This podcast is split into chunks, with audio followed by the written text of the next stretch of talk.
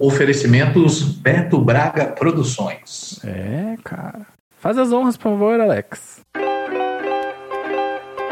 Pegue seu vape e sente no sofá. Começa agora mais um VaporaCast. Fala, VaporaCast! Fala, Vaporacasters! Está começando mais um Vaporacast. Sim, o seu podcast semanal 100% dedicado ao vapor, único no mundo, em português.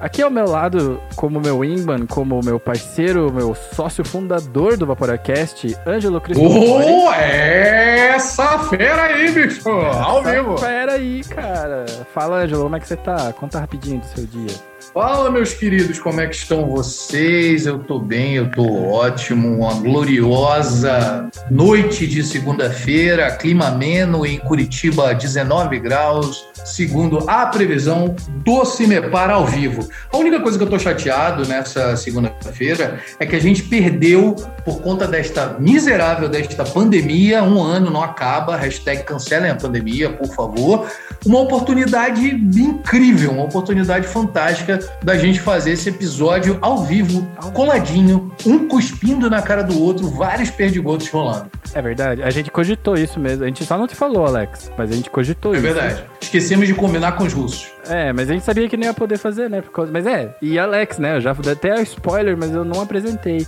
E a gente tá aqui com o nosso Shinobi da Vila Oculta de Curitiba, o Alex Kawasaki. Fala, Alex, beleza? Salve galerinha, tudo bom? Este programa é destinado a maiores de 18 anos. Vaporar é pelo menos 95% mais seguro que fumar, segundo o Serviço de Saúde Britânico. Tô tranquilo, é. O duro sair de casa é sempre convencer a minha esposa, porque ela tá numa paranoia. Ah, Não, mas a gente levava o estúdio até, até o, o- o famoso container do, do, do Japa. Aí, ó. É, também. Então, antes de a gente ir lá pra pauta, vamos só passar lá nas tripadinhas e dry hits. Dripadinhas e Dry Hits. E como a gente não pode deixar de fazer, a gente quer deixar um super muito obrigado, um super salve a todos vocês, assinantes e apoiadores do Vaporacast. A todos vocês que ajudam o Vaporacast também à sua maneira, seja compartilhando nossos posts, que hoje tá bombando, inclusive. Obrigado, Ângelo. Seja compartilhando nossos posts, deixando like lá no Instagram ou no Facebook ou qualquer rede social. Muito obrigado mesmo. O seu apoio vale muito pra gente. E também um salve mais do que especial para os nossos patrocinadores oficiais do Vaporacast, que é a flavbr.com aquele site foda que você entra lá e você tem tudo pra fazer o teu próprio juice em casa, desde tudo, desde garrafinha até os flavors e etc. Você encontra tudo lá na flavbr.com. Também para os nossos amigos lá do Nordeste que acompanham o Vaporacast um pouquinho mais de longe do que a gente, porque a gente tá aqui numa mesa curitibana, né? Então, um salve para Mago Juices, que agora é Mago Blends também. E por último, um abração para Beside Special Blends. Muito obrigado pela confiança. A gente gosta muito dos juízes de vocês, vocês sabem disso. Então, bora lá. Mas espera aí, calma, mas não dá pra mandar só um salve pros nossos patrocinadores e esquecer da, do nosso grupo secreto do Vapor e dos Nossa. nossos apoiadores. É que tem um negócio que é tipo o Clube da Luta, né? Você não fala sobre o Clube da Luta, mas vazou um segredo de que a gente tem um clube secreto, um, grupo secreto de Vaporacasters, no qual, Alex, você agora tá convidado passe vitalício. Opa, E a gente sabe que ah, o japonês tem vida longa, então é um passe vitalício longo. a gente espera. isso é, Ah, espero é. também. E como é que faz pra entrar nesse grupo, Ângelo? Olha, o grupo secreto do Vaporacast não é só um grupo. É um grupo onde você se diverte, é um grupo onde você confraterniza com outros ali, a nata do vapor ah, brasileiro e até do vapor internacional. Temos dois membros ali, dois ou três, que são membros internacionais. Dois ou três, Miguel? Deixa eu ver, tô fazendo a conta. Tem o Beto, tem o Paulo. Isso. O terceiro é o? Capiá, mas o Capiá Tá lá? já voltou, né? Dois ou três está certo ainda. É, dois ou três, talvez quatro, quem sabe. Você só vai saber se você entrar no grupo secreto do Vaporacast. Para isso, é que nós agradecemos os nossos patrocinadores mais do que especiais, que são as pessoas que acreditam no trabalho que o Vaporacast faz e contribuem com 15 reais por mês, que te dá direito não só a conversar com gente fina, elegante e sincera, como todas as pessoas que já participaram aqui dos nossos bate-papos, assim como o Alex, que tem passe vitalício no grupo. E mais do que isso, nós temos promoções, temos descontos, temos cupons, temos free hugs quando acabar a pandemia. Então assine o Vaporacast, ajude a apoiar esse trabalho e continuar fazendo aquilo que a gente faz aqui com tanto gosto para vocês através do www www.vaporacast.com na aba Assine através do PicPay ou do Catarse. É isso aí, muito bem. Muito obrigado, Ângelo. E tem uma, um benefício oculto, que é, se você é, é assinante, quando a gente voltar a ter eventos, você será convidado para o evento fechado do Vaporacast. A gente já fez isso algumas vezes. E esse vezes. vai ter que bombar. Esse e... vai ter que bombar. esse falando, vai ser é, louco. Eu tô falando desde ano passado, porque vai ser o último. O próximo será o último, não por falta de vontade, mas é porque, cara, a galera tá querendo festar tanto que não vai sobrar ninguém vivo. É isso aí. então bora lá pra pauta? Bora pra pauta. Bora. Tá valendo a pauta. Oh, primeiro de tudo, antes de iniciar a pauta, Miguel, Diga. você me perguntou como é que tava a segunda e, pô, eu te devolvo a pergunta. A tua segunda tá bem e eu tô vendo você cometendo quase que uma coisa assim absurda. Você tá usando um atomizador DL, é o que me parece. Nossa, cara, que você que falou. Você, você, falou coisas absurdas e tudo mais. Eu tava, caralho, o que, que eu tô fazendo aqui? Estamos ao vivo. É, irmão. Qual é a bola fora ó. de hoje, né? Porque. Cuidado. O que, que você tá usando aí? É. É, cara, eu só vou dizer que vou dar um spoiler que eu vou contar um dos maiores, uma das maiores vergonhas da minha vida. Vou contar nesse episódio de hoje. Cara, eu estou vaporando um setup muito peculiar pro meu gosto atual, que é um hum. DL. DLzinho, que é o. Parece caso, um intake olhando daqui. É, é o Super Intake versão Rainbow que tem todas as cores, portanto é uma legal. E eu estou vaporando utilizando uma Coil Fused Clapton da LMD, daqui de Curitiba. Cara, eu tô muito bairrista hoje. Coil é daqui de Curitiba. O atomizador veio comprado em loja daqui de Curitiba, o mod não. E eu tô usando o meu paranormal pra variar um pouco. Um juice da linha especial da Beside Special Blends, que é o Space Oddity. Que é macaron, creme e champanhe. É, macaron? experimentar. Macaron, ah. sabe aquela. Eu não sei como se diz macarons em francês. Não, eu acho que é isso mesmo. Não, é. não, não, tô, não tô zoando, não. É engraçado, é sabor, é, é engraçado é... ter um líquido de macaron, né? Pois é, cara. Eu nunca experimentei outro líquido, a não ser esse daqui, de, de macarons. E para quem não sabe, macarons é aquele, Parece, é como se fosse um suspiro, só que vai farinha de amêndoas, por isso é caro. Toda vez que vai na panificadora comprar, você vai chorar um rim. Você não vai ter vontade de comprar por causa disso. Então é mais fácil. Se você for na França, você vai chorar dois rins. É, é. porque daí. Primeiro pra ir pra França.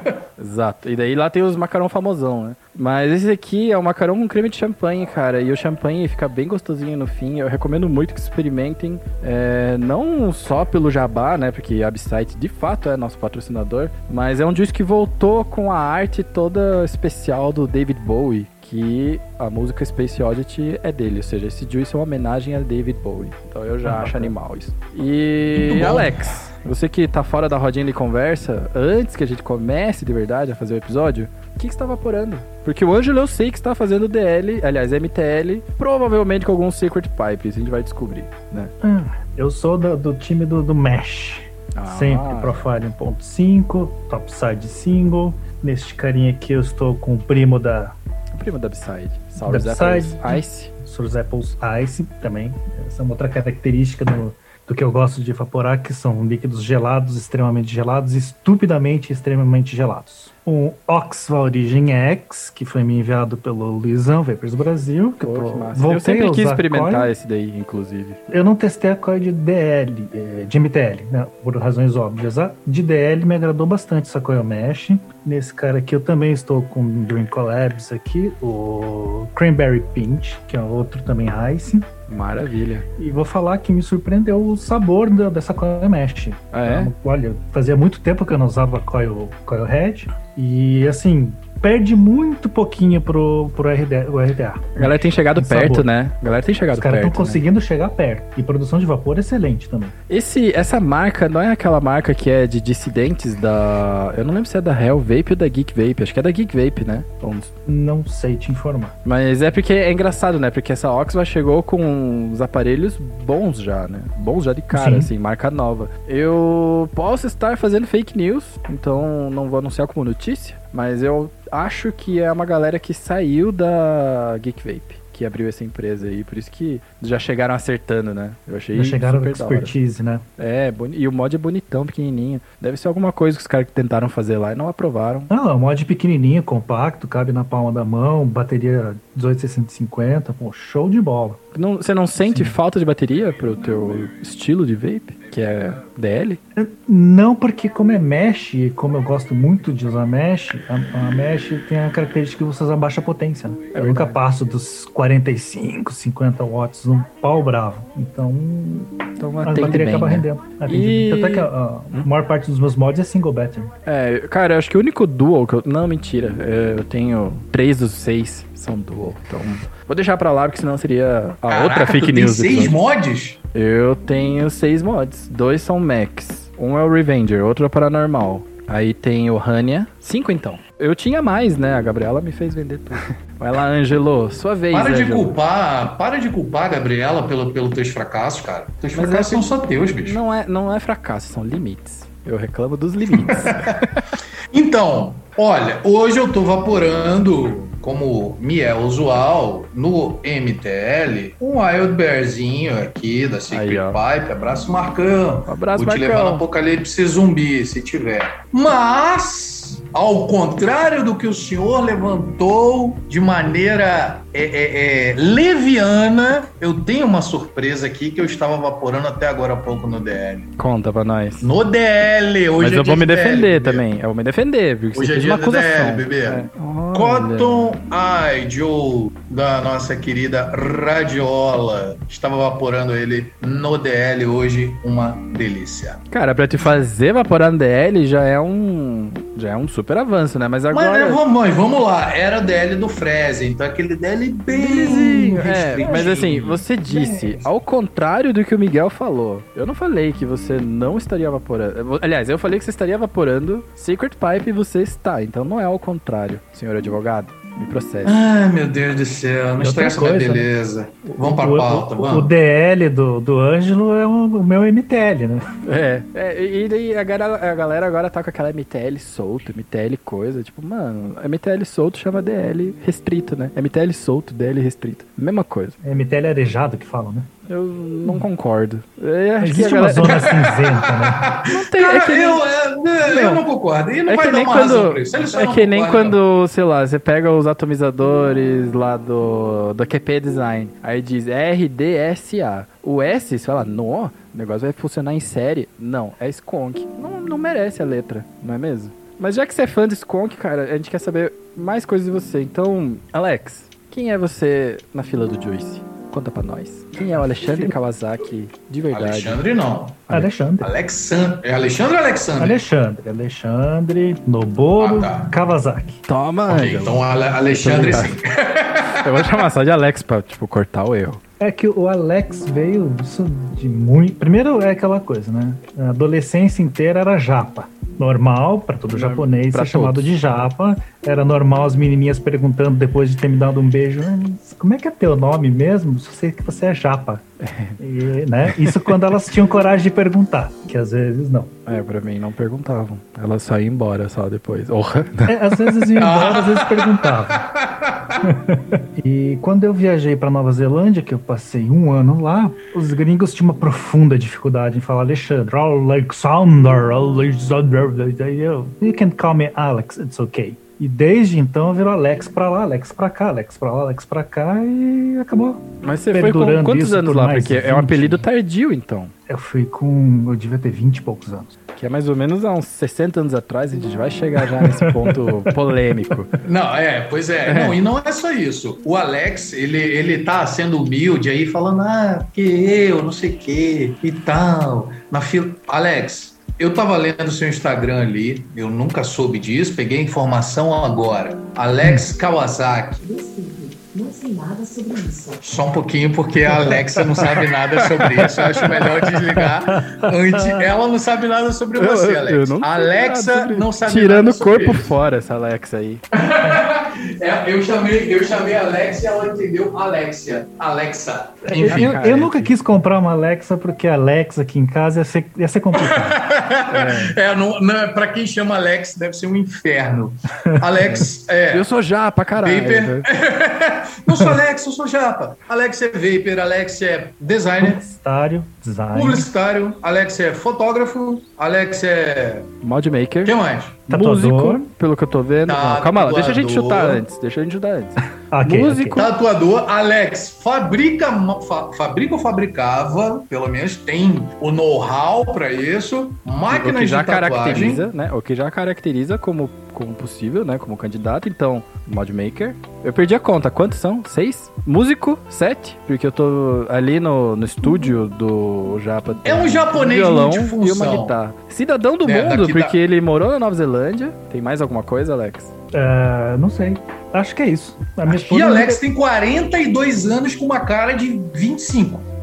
É, então. Conta pra gente. Primeiro, porque. Não, peraí. Eu, eu ia pular, eu ia fazer, tipo, os passos normais entrevista, mas eu, eu tenho que dizer um negócio. A gente tava discutindo aqui sobre a velocidade, né? O, o ramp-up do envelhecimento japonês, certo? nipônico. Nipônico. E aí, O ramp perce- up, mano. é que, tipo, o Vapor só sabe contar tempo em em, em ramp up, Em tá ramp certo. up. Certo. O Ramp Up, né? E aí a gente tava fazendo a conta, porque vocês estão ligados Karate Kid, né? O Sr. Miyagi, o, o ator cujo nome é Pat. Morita? Pat. Morita. Ele tinha apenas 52 anos quando 52. gravou Karate Kid, tá ligado? Com 52 anos na cara, o, o Sr. Miyagi era aquele ancião do Karatê de Okinawa. E Alex, eu achava que você tinha, assim, minha idade.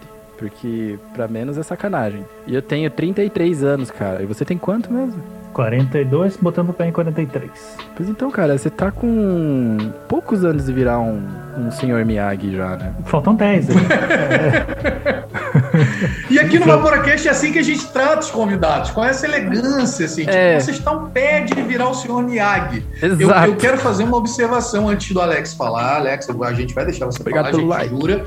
Mas assim, cara, o senhor Miyagi, com 53 anos, é, o, o- envelhecimento do japonês, o ramp-up do japonês é engraçado porque Miyagi, quando fez aquele filme na década de 80, que é o Karate Kid, inclusive quem não viu a série Cobra Kai e É. Tá gosta muito do legal. Karate Kid, recomendo muito. E quem não gosta, recomendo igual, porque é uma série muito É. bacana. É, talvez alguém que não gosta, tipo, é puro mau gosto que a pessoa tem, não é que ela não vai achar legal. Mas o seu Miyagi, ele tem a mesma cara desde os anos 80. É óbvio que ele já, já faleceu, mas ele manteve aquela cara até ele falecer. Então, Alex, a pergunta, além de você comentar sobre isso, é a seguinte: japoneses só têm dois estágios de vida? Como funciona? Não, eu diria que tem quatro, né? Bebê, que chora e tem que trocar a fralda. Sim. Daí ele meio que a adolescência e a, a- a fase adulta é mais ou menos aquela cara de. Minha mulher que falava, né? Olhava minha sogra, você é muito. é, ela falava sexuado, eu acho uma sacanagem, mas não dá pra saber Sexuado, se não. você é homem, se é mulher, a cara assim não É, tem barba, como é não é tem. Andrógeno. Andrógeno. Por isso a barba, então. Por isso a barba, então. Né? É. É, isso aqui foi cultivado com muito suor e muitos anos.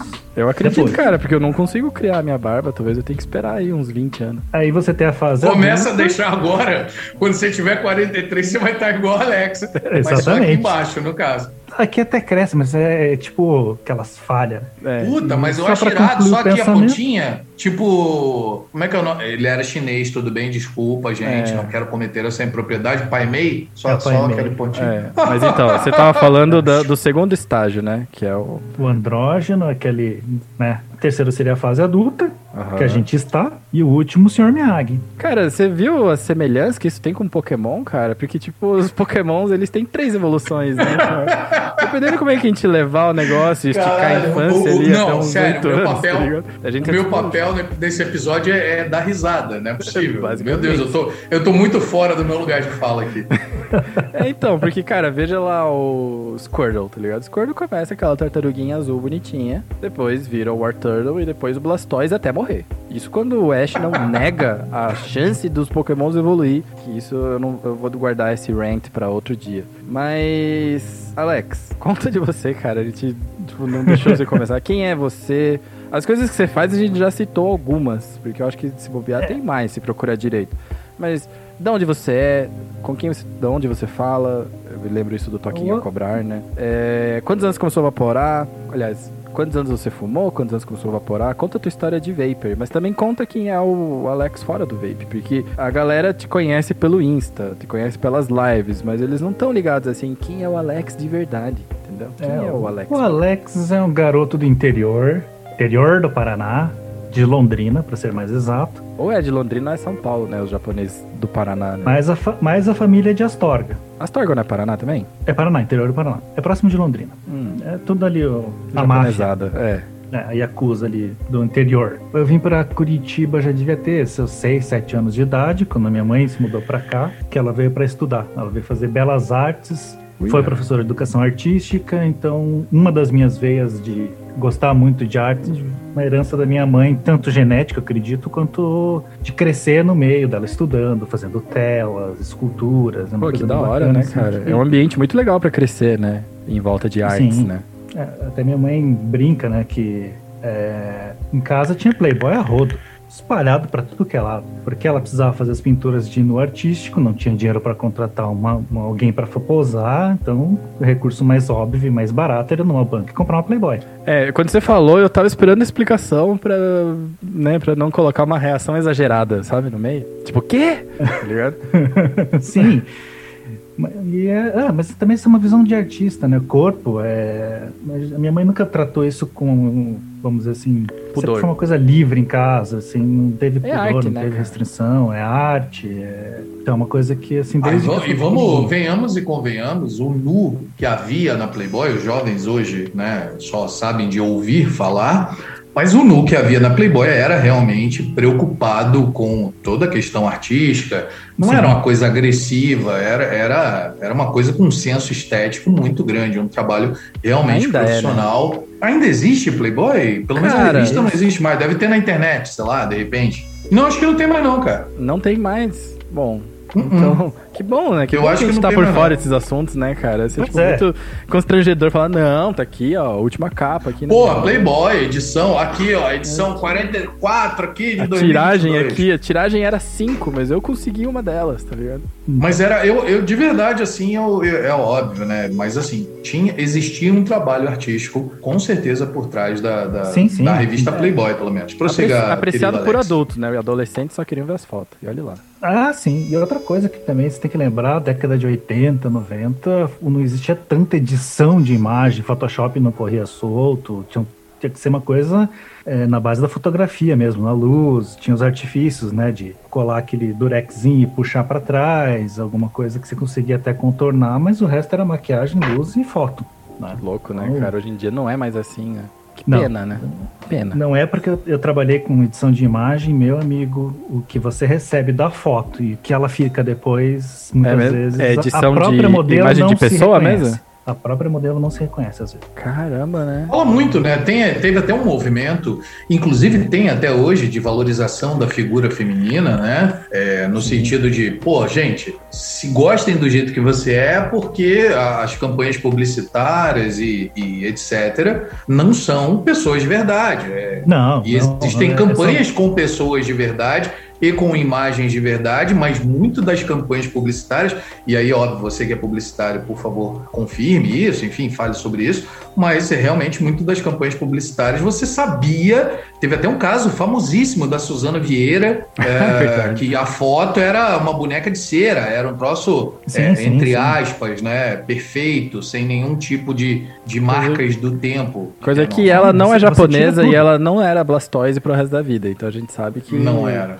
É. Sim, mas na edição de imagem você tira a mancha da pele, você tira a, a linha de expressão, afina a cintura, levanta seio, aumenta o quadril, tudo isso. E- Faz uma pessoa, né? É, Faz uma pessoa no a gente, AutoCAD. passou- a gente foi enganado nossa Miguel, vida que é né? engenheiro, faz uma pessoa no AutoCAD. E não Ah, tem é? pudor de, de mexer, e às vezes de maneira exagerada mesmo. Tanto é que aconteceu, eu trabalhava num, num estúdio que tratava fotos, era estúdio, estúdio fotográfico, fazia parte de manipulação digital das imagens, né? Uhum. Mas você começou a tua vida trabalhando com isso? Não, eu comecei com evento. É, é assim, é, eu, primeiro eu tive sorte de fazer o Cefet, o antigo Cefet, Ah, Centro Federal de é- Educação Tecnológica do Paraná. Você fez o que lá? Desenho industrial. Era um adolescente muito sábio, olhei a grade de cursos, tinha lá mecânica, eletrônica, eletrotécnica, telecomunicações, edificações.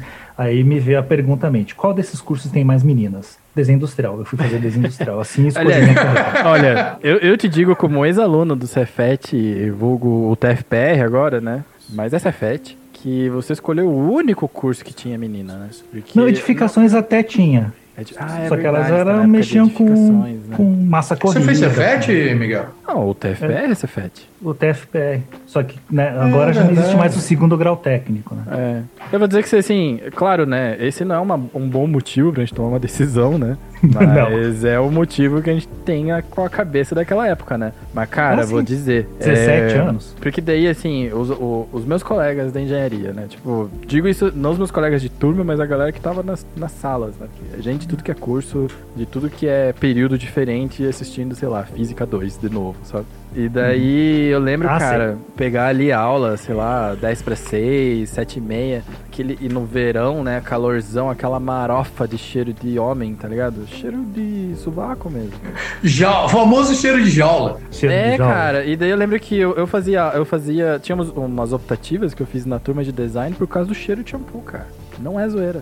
Era tipo, cara, não, Não, mas é, mais ficar com essa é- galera. é verdade, porque é, como bom aluno cefetiano que eu fui, claro que eu peguei dependências, eu tive que fazer, né, aulas Claro, com outras turmas. ninguém, ni- só vai para só é campeão quem vai pra final, cara. Também passei por turmas de, de mecânica, de, de eletrônica, e, né, fal- falando de um termo bairrista para os curitibanos entenderem, era cheiro, cheiro de Inter 2 às 6 da tarde. Exato.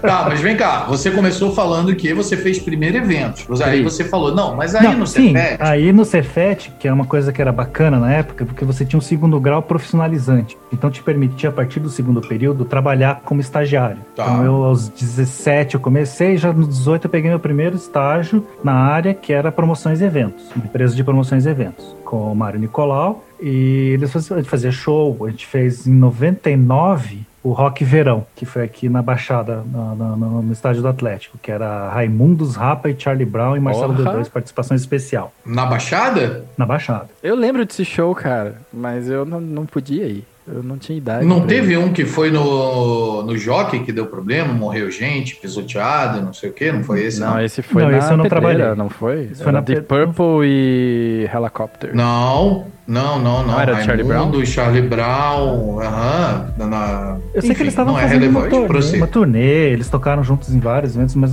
a empresa que eu trabalhava foi responsável por esse, foi tudo tranquilo, graças a Deus. Daí no domingo teve Sandy Júnior também, que a gente fez. Foi assim, a primeira vez que eu tive contato com a maluquice de você trabalhar o final de semana inteiro dormindo duas horas por dia e entender o que, que era uma agência de, de promoção de eventos, assim como uma agência de publicidade, né? Uhum. Aí tinha aquele frenesi, ah, eu conheci o, o Rodolfo do Raimundos, ah, eu conheci os caras e tal. e, Depois né? perde o brilho, né? Isso perde Depois, o brilho. ah, né? O depois passa o cara na tua frente, você fala assim, ó, cadê a cerveja dos caras lá? Onde é que tá isso? Cadê aquilo? E corre atrás e foda-se, é só mais um cara. É, É. bem isso que acontece. Perde no começo brilho com o você tempo, com o cansaço. estagiarião lá, todo empolgado, né? Todo faceiro, ó, assistiu o show do backstage ali atrás do, do, do palco, porra, que da hora, né? Pô, que massa, E eu cara. pa- fiquei nesse, nesse, nesse negócio de eventos por uns 3, 4 anos, mais ou menos. Eu fui efetivado na empresa, até que a gente estava fazendo Fernanda Abreu no Crystal Fashion Week, que era um show de, de, de encerramento do Crystal Fashion Week. E o dono da agência tomou um, cal, um calote. Sério? Sério. Era um cara que era. ah, Tomou calo- era calote Derral, do cristal, ele tomou? Não, era o dono da, da casa noturna, era um cara que abria casas noturnas, fazia calote, dava os tombos na galera, fechava, recolhia, recolhia o dinheiro, deixava os laranja tudo com o nome sujo e partia pra próxima. É, aqui em Curitiba tem uma galera que faz isso, né? Deve ser esse daí. É, e, o, né? e o acordo comercial era o seguinte: ele eh, entrava com a casa, a bilheteria era a bilheteria do show era de direito da agência, e ele levava todo o faturamento de bebida de outras coisas que iam acontecer dentro da casa. Não, ok, o acordo tá, tá maravilhoso, tá beleza. Deu duas da manhã, o cara fechou a bilheteria, recolheu os malotes de dinheiro, sumiu do mapa, nunca mais ninguém achou. Aí você Caralho. tinha que pagar o cachê da Fernanda Abreu, tinha que pagar todos os custos e o dinheiro tinha sido levado. Caralho. Meu e Deus. eu lembro cara. que foi. e Isso foi no. no que ano- eu não lembro o ano, mas foi no, no acidente das Torres Gêmeas, porque eu lembro que eu tava na agência. 2000. 2001, porque eu, eu voltei mais cedo da oitava série pra assistir Dragon Ball. Então, eu tava trabalhando e pensa, já tava assim, o cara dizendo que a gente tinha tudo pro olho da rua, porque, né, Uhum. é, tinha tomado calote, daqui a pouco liga a TV, tá caindo um- os dois prédios com um avião batendo, fala, pô, hoje em dia tá tesão, né? Hoje- Nossa, Esse, cara. dia, esse dia foi louco. Eu lembro que eu fiquei esperando, sei lá, cara, até que horas? Até tipo uma, uma e meia da tarde, achando, né? Acho que quando voltar, vai voltar na TV Globinho, né? Porque tá bem na hora do Dragon Ball. Acho que não vamos pular Dragon Ball hoje, né?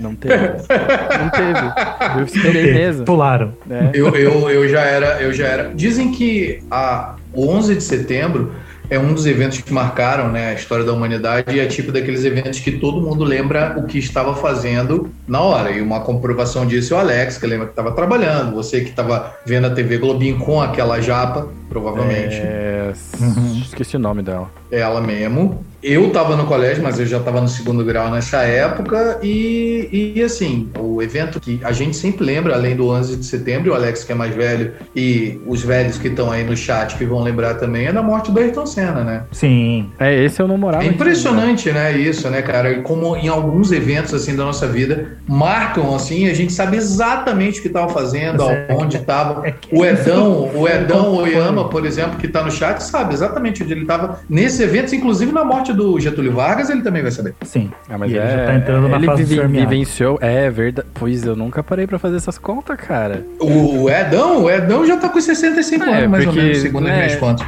Se- é, então é que eu, eu não sei nenhum Pokémon que tenha quatro evoluções pra eu poder dar uma além, né? Você joga Pokémon? Você entende Pokémon, Alex? Eu joguei há um tempo o- aquele Pô, do celular cartas? lá, o, Ah, o do celular. Gol? é, o, o Pokémon, Pokémon Go. Go. Fiquei, fiquei que Pokémon nem um Go. Por um período da minha vida caçando Pokémons no- na rua da- do centro de Curitiba. Mas voltando a. Prossiga, Alex. Você fez, você fez E você, eventos. é, você fumava nessa época toda aí? Você já, Fumava desde exatamente, fumava. Já Você já fumava. fumava? Porque você eventos, e, eventos e cigarro, o negócio anda juntinho, né, cara? Ah, não, é publicidade em geral. né? Mas eu comecei a fumar antes do Cefet. Eu tava fazendo curso preparatório para o Cefet. Apogeu? Aí, exatamente, apogeu. Apogeu. É? Aula com o Chong. Ah, com o Chong. Pô, eu encontrei o gente- Chong uma vez no Cefet, cara, e eu, eu acho que ele deve. Ele não lembra de mim, cara. Porque. Ah, mas também olha quantos alunos passavam Não, na pois é. dele, né? Só que ele te cumprimenta como se te conhecesse, né? Eu uma vez Sim. eu cruzava com ele no Cefet, às vezes. eu, Opa, professor. Aí ele, opa. Você lembra Show de mim? show, ele, né? apogeu, né? Só que meio que todo mundo que entrava no Cefet fazia o mesmo cursinho, né? Então acho que era muito fácil pra ele, né? Eu acredito que seja bem isso, porque realmente. E ainda assim, as turmas eram grandes do apogeu, né? Eram muitos alunos. Nossa, sei lá, 200 pessoas. Turma de cursinho, Então. né? É. Aí a gente conheceu o pessoal que fazia aquele cursinho que era do próprio Cefet, preparatório para o Cefet, Tá ligado? e fomos convidados para uma- um festival de bandas que o Cefet tinha. Nossa, isso é verdade, né? Eles tinham isso, né? Nu- Nunca mais Isso. teve, é. E foi, e, e foi não, não foi no Cefet, onde é que foi? Ai, não vou lembrar. Tinha um da Federal que rolava lá no. no Mas era não tipo é? um bar. Ah, então não. Tipo um barzinho. Aquele ano em excepcional foi tipo um barzinho que eles fecharam e tal. Só que era matinezinha, sábado à tarde, e fechava, terminava ali às sete e meia, oito horas estourando, porque daí eles iam arrumar a casa para receber o pessoal da noite, né? Aham. E na entrada tinha uma bela de uma rapariga. Nossa, aquelas embalada a vácuo mesmo. Aquela que O Alex, ele fala, fala- muito no português, de vez em quando ele fala, ele não fala gerúndio, ele manda rapariga. Ele, ele, é que ele, ele, gênero. fica, ele fica interagindo com essa galera internacional aqui do vapor, e aí ele verdade. esquece as palavras em português brasileiro. Então, PTBR. Tinha uma moçoila. Uma moçoila. É, é, inclusive, eu não sei se isso é verdade, aí nossos amigos portugueses que estão no chat falam que moça, que é o termo que a gente usaria em português para rapariga, diz que moça não é um termo muito bacana de ser usado em Portugal. Portugal. Cara, a gente Falar vai pra moça Portugal, em gente tá Portugal fudido, não é né? bom. A gente vai pra É mais Portugal, gente ou tá. É. Que todas as palavras que são neutras lá é sacanagem. Então, pois E é. vice-versa. Ah, sim. Eu vou contar aqui rapidão. Eu tava falando com, com um amigo meu que tem banda e tal, e ele tava vendo uma banda portuguesa, ele ia tocar na sequência, e aí, pô, ele foi lá cumprimentar o cara e tal, falou, puta, show de vocês, pô, muito legal, não sei o quê, papapá, disse que o cara olhou pra ele e falou, foda-se. Aí ele olhou assim e falou, porra, como assim? Pô, que cara ignorante, foda-se. Tipo, Me pô, mandou me foder, né? aqui- É. eu vim aqui elogiar o cara, o cara falou, ah, foda-se. Aí ele ficou tipo, caramba. É, mas o, o foda-se dele seria o nosso que foda. É. É Ó, eu só vou fazer um sentido, né? parênteses aqui, outro parênteses aqui, porque o Portuga Vape que tá assistindo, que tá assistindo a live, ele falou: "Ah, depende da zona". Pra gente falar depende da zona, aqui no Brasil, cara, é errado. E lá não, lá tipo depende da região. Então, É, a gente- se a gente é, fala é. as coisas do jeito que a gente quer falar em Portugal, a gente tá frito, cara, a gente vai apanhar. Sim.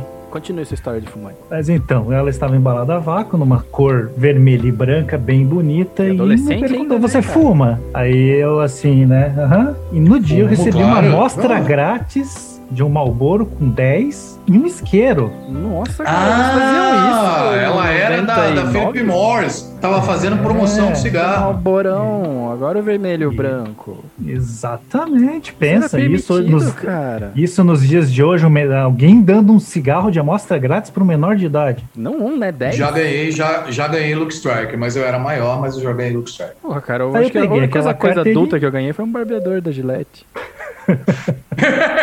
Não, mas é, isso era engraçado, porque como o Alex falou, o que eu ganhei também era uma embalagem pequena com 10 cigarros, assim, era uma embalagem fininha. Fininha, bem diferente, não nada a ver com o tradicional. Ah, peguei, né? Tava todo mundo lá, metade fumando. Ah, vamos tentar essa porra aqui, né? Meus pais eram fumantes. Já tive o costume de acender cigarro para minha mãe, de acender cigarro pro meu pai, só faltava aprender a tragar. Então, foi quase meio pulmão para fora, mas a gente conseguiu. E na tua casa foi de boa? Ninguém falou nada pra você fumar? Porque você, você tava no ensino médio, então você era novinho. Então, minha mãe levou alguns anos para descobrir que eu fumava. Aí, ó. Alguns bons anos. A- cara, eu, eu acho que eu já falei aqui no podcast, mas a minha mãe descobriu que eu fumava depois que eu abri o Vaporacast. Porque ela falou, por que, que É. você fica falando de vape, não sei o que? Eu falei, mas porque me ajudou a parar de fumar dela. Você fumava? Tá ligado? Eu, sim, Não.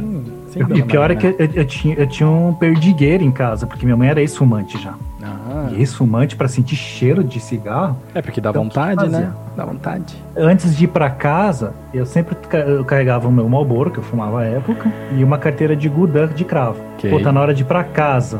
Então eu fumava um Gudanzão antes de pegar o ônibus, fumava antes de chegar em casa, e em casa eu tinha um incenso de cravo que eu acendia. Então meu quarto Ah. ficava cheirando cravo.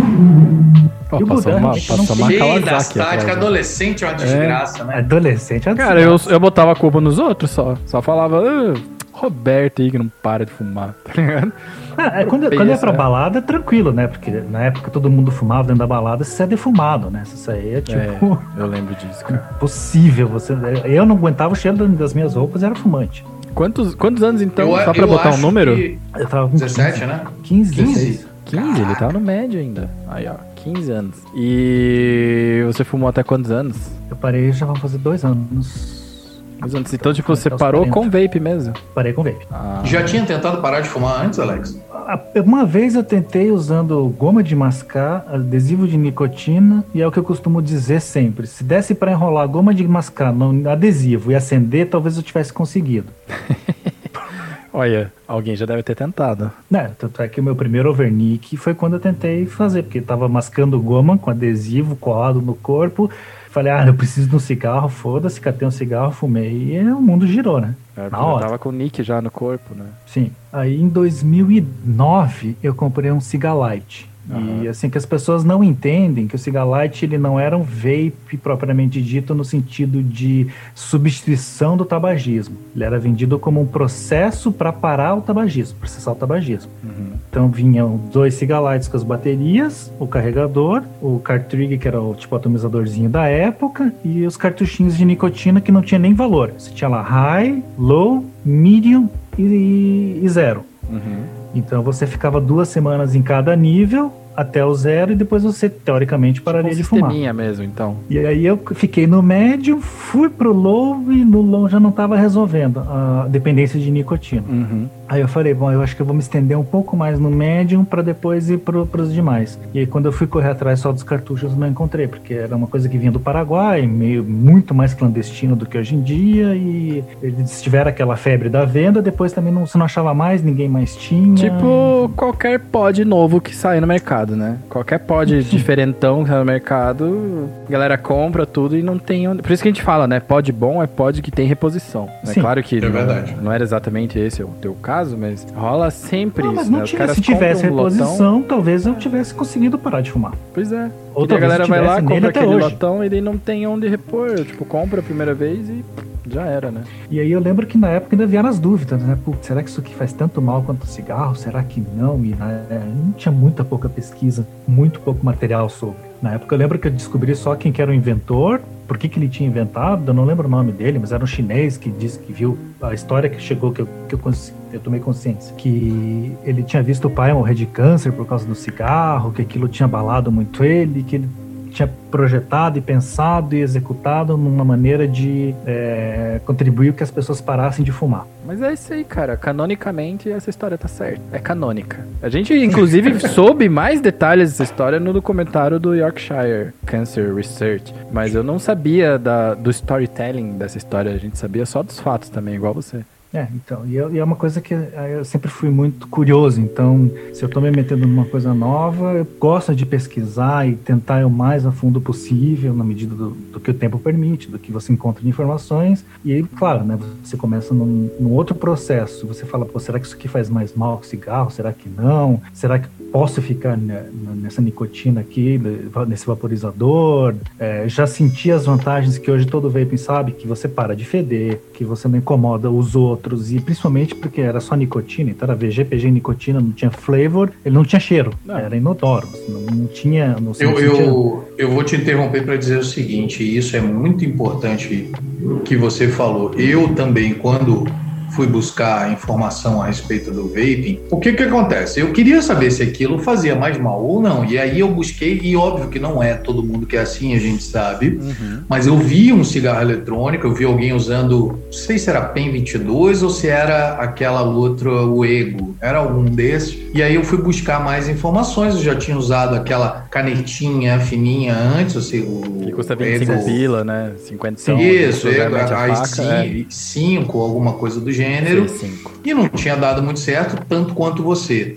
E aí eu fui buscar mais informações, caí no canal do Luizão, já tinha o canal na época, caí no canal do Felipe Coleone, isso é uma coisa que eu sempre falo, e foram as pessoas que me ajudaram a entender. E uma coisa que o Miguel sempre fala, cara, eu sou extremamente crítico, eu sou extremamente curioso sobre as coisas, eu pesquiso muito sobre as coisas, e o Miguel já falou isso uma vez, é que, cara, se realmente fizesse mal, se realmente eu tivesse lido alguma coisa, ou sentido alguma coisa, ou tivesse errado sobre os benefícios que aquilo pudesse me trazer, eu não estaria hoje fazendo Vaporacast. E É. eu não estaria hoje aqui propagando, ah, puta, usa o vape para parar de fumar, use o vape para parar de fumar. Sim. Porque se eu conseguir que fumava duas carteiras de Marlboro por dia, e, e era uma parada que eu já tinha me conformado, meu avô morreu de efizema pulmonar, meu tio morreu de câncer no pulmão, todo mundo por conta de cigarro, minha avó morreu de câncer também relacionado ao cigarro, e já era uma coisa que eu estava conformado, eu vou morrer com isso, e beleza, a gente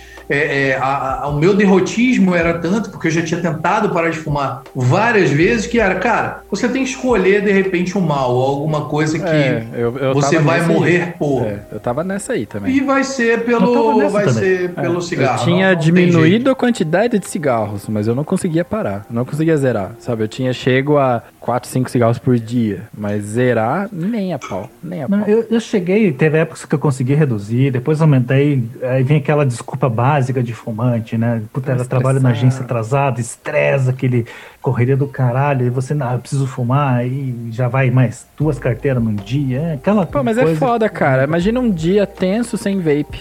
A gente, a gente que, assim, eu, eu digo que a fissura do vape é menor do que a fissura do cigarro. Sim. Tá. É, é, um, é um lance que talvez a gente não tenha o número aqui pra comprovar, mas todo depoimento de ex-fumante, quando fala em relação a vape, concorda com isso, né? E, Não, e, e, assim, a gente não tem o número para provar isso, Exato, mas a gente isso. tem o número do censo do Vaporacast que a gente fez há um ano atrás, Tá que diz refazer, que né? as pessoas, e tá na hora de refazer, é verdade, que as pessoas reduzem naturalmente após um ano a quantidade de nicotina que elas vaporavam no primeiro ano. É, é uma 70, tendência é, era uma tendência na casa de 65, 70%, assim. Eu lembro É, que quando a é, gente eu fez não o sei estudo, exatamente é, a porcentagem, mas eu sei que era bem relevante. Porque eu lembro que quando eu fiz o estudo, eu tinha muita curiosidade nesse número específico. Cara, peraí, só fazer um disclaimer, né? Não era um estudo. Era um questionário, a gente compilou os dados. A gente chamou de primeiro estudo e tudo mais, até por questões de marketing, né? Pra galera ir lá e, né, e mandar tocar ficha, né, no nosso, na nossa enquete. Mas eu, eu recebi umas críticas assim, oh, isso aí não é estudo, estudo. De fato, de fato não era, né? É uma pesquisa, Mas- vamos dizer assim, né? É, é uma pesquisa. Só que eu lembro bem, cara, que esses números aí, eles ba- batiam com os números que a gente via na gringa, porque nos estudos gringos tinha, né? Poxa, a maioria dos vapers diminui sozinho a nicotina, né? A quantidade de nicotina ingerida. E, é, aqui achei, ó. Achei o post, inclusive. É, talvez, talvez Enquanto se você olha o esse povo- ano, você tenha uma surpresa porque tem também o fator pandemia, né? Eu, pelo menos na minha experiência, trancado em casa, na frente do PC o dia inteiro, sem poder ver os coleguinhas, sem poder dar um abraço, eu aumentei bastante minha quantidade de, de, de líquido consumido num dia. Você, você Assim, pode que eu líquido- diminuí a de quantidade? líquido, é? sim. Eu diminuí a quantidade. Eu, eu não, eu, eu, dei, eu dei uma aumentada também. Mas assim, a- nessa pesquisa, o que, o que a gente perguntou foi Ah. o seguinte: você. Quanto você evaporava quando você iniciou? Eu, quando iniciei, o primeiro líquido que eu comprei foi de 35 miligramas de salt, obviamente. Né? Quer dizer, o primeiro foi de 3, mas aí eu vi que aquilo não ia dar boa porque eu ficava com ah, craving. Como é, como é que fala isso? Fissura. Fissura. ficava naquela fissura de querer fumar. E aí, logo depois, eu descobri o sal, comecei a estudar como é que funcionava o sal tal. Passei para 35, beleza. E mamando, mamando, mamando, eu No passei para potezinho? 50. Não pode dizer Eu cheguei no aham, no zero, no zero.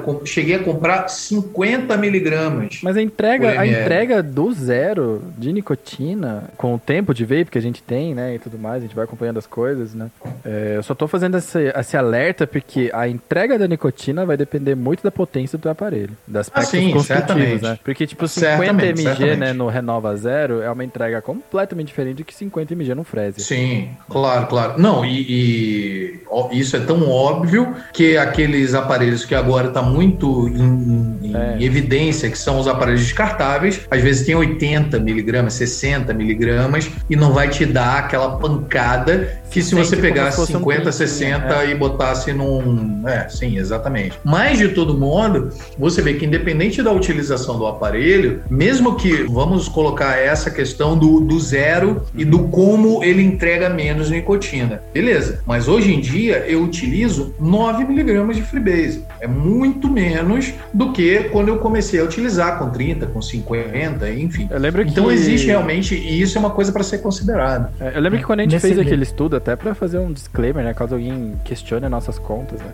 Porque fui eu que tabulei o negócio, eu que fiz os gráficos e tudo mais, né? Primeiro falando sobre o lance lá do usuário que. para- é, melhor, vou dar o número aqui, ó. É, eu- a gente tinha separado, né, a galera que evapora a nicotina em três grupos, né? Que quem aumentou, quem diminuiu, quem se manteve. Se manteve, mais diminuiu, dá, no nosso deu 89%. E depois que a gente fala da preferência do Salt, da Freebase, é, é engraçado aqui porque Freebase ano passado foi 89% e sais nicotina apenas 11. Eu acho, eu tenho a impressão de que esse número hoje em dia estaria mais perto dos 50-50, sabe? Tipo, quase 50% da galera tá Sim. usando salt. E Pra gente volta- deixar de ter essa impressão, tá na hora de Tá na hora de refazer essa pesquisa e refazer censo para ver se a gente tem. Já tem mais de um ano esse post, não tem? Cara, tem. Tem 25 de Tá novembro de hora de refazer. 2019, já tem um ano e meio. Ah, né? é na hora de fazer. Isso, isso é. uma informação bacana de, de É, levantar, e daí- porque é a mudança do mercado, né? Dá pra você ver ver a cultura do vape, Não, e, como cara, ela vai se independente- adaptando, né?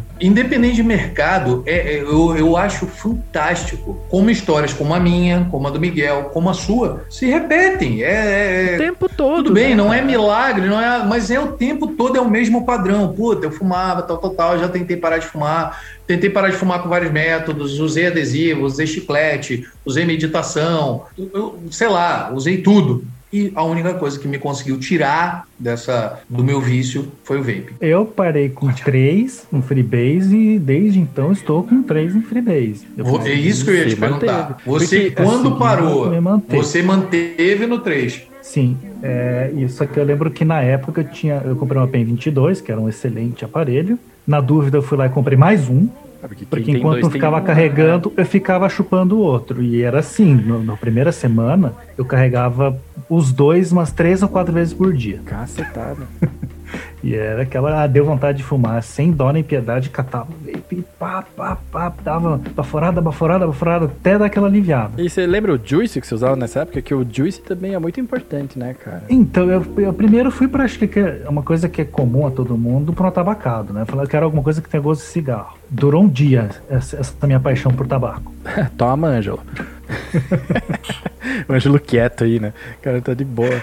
Aí- Amigo, o mau gosto a gente só lamenta, né? Não comenta. Então, é que hoje eu vejo da seguinte maneira: existem as pessoas que apreciam o tabaco e são viciadas na nicotina, e existem as pessoas que são viciadas na nicotina e toleram o tabaco. É, é, eu Que concordo. não acho o gosto do tabaco essencial, bom, bonito, mas aquilo é o veículo da nicotina. É, então eu até porque- o Eu- eu- desculpa, eu tô rindo porque o, Mar- o Marcão mandou ali no chat. Corta o microfone dele.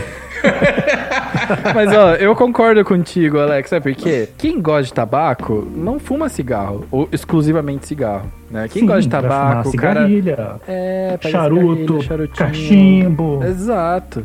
Agora o maluco tá lá no classicão azul, tá ligado? Aí vai me dizer que, ah, é que eu gosto de tabaco. Ah, pelo amor de Deus, não tem tabaco aí dentro. No Cara, cigarro, que- mal e mal tem tabaco. É 70 e tantos por cento é tabaco reconstituído, que é basicamente uma folha, uma sopa de, de tabaco jogada num pedaço de papel picado. Ah, e eu, e eu a, fui gran- procurando. a grande eu- questão é a seguinte: eu concordo com o Alex, né? mas assim, desde o primeiro dia que eu fumei, eu sempre fui um cara que gostou muito do gosto do cigarro. Acredite se quiser. Acredito. É óbvio, é óbvio. Depois eu fumei charuto, depois eu fumei cigarros é, é, artesanais, né? Aí, ó. Com fumo orgânico, e óbvio que eu aprendi que existem coisas melhores.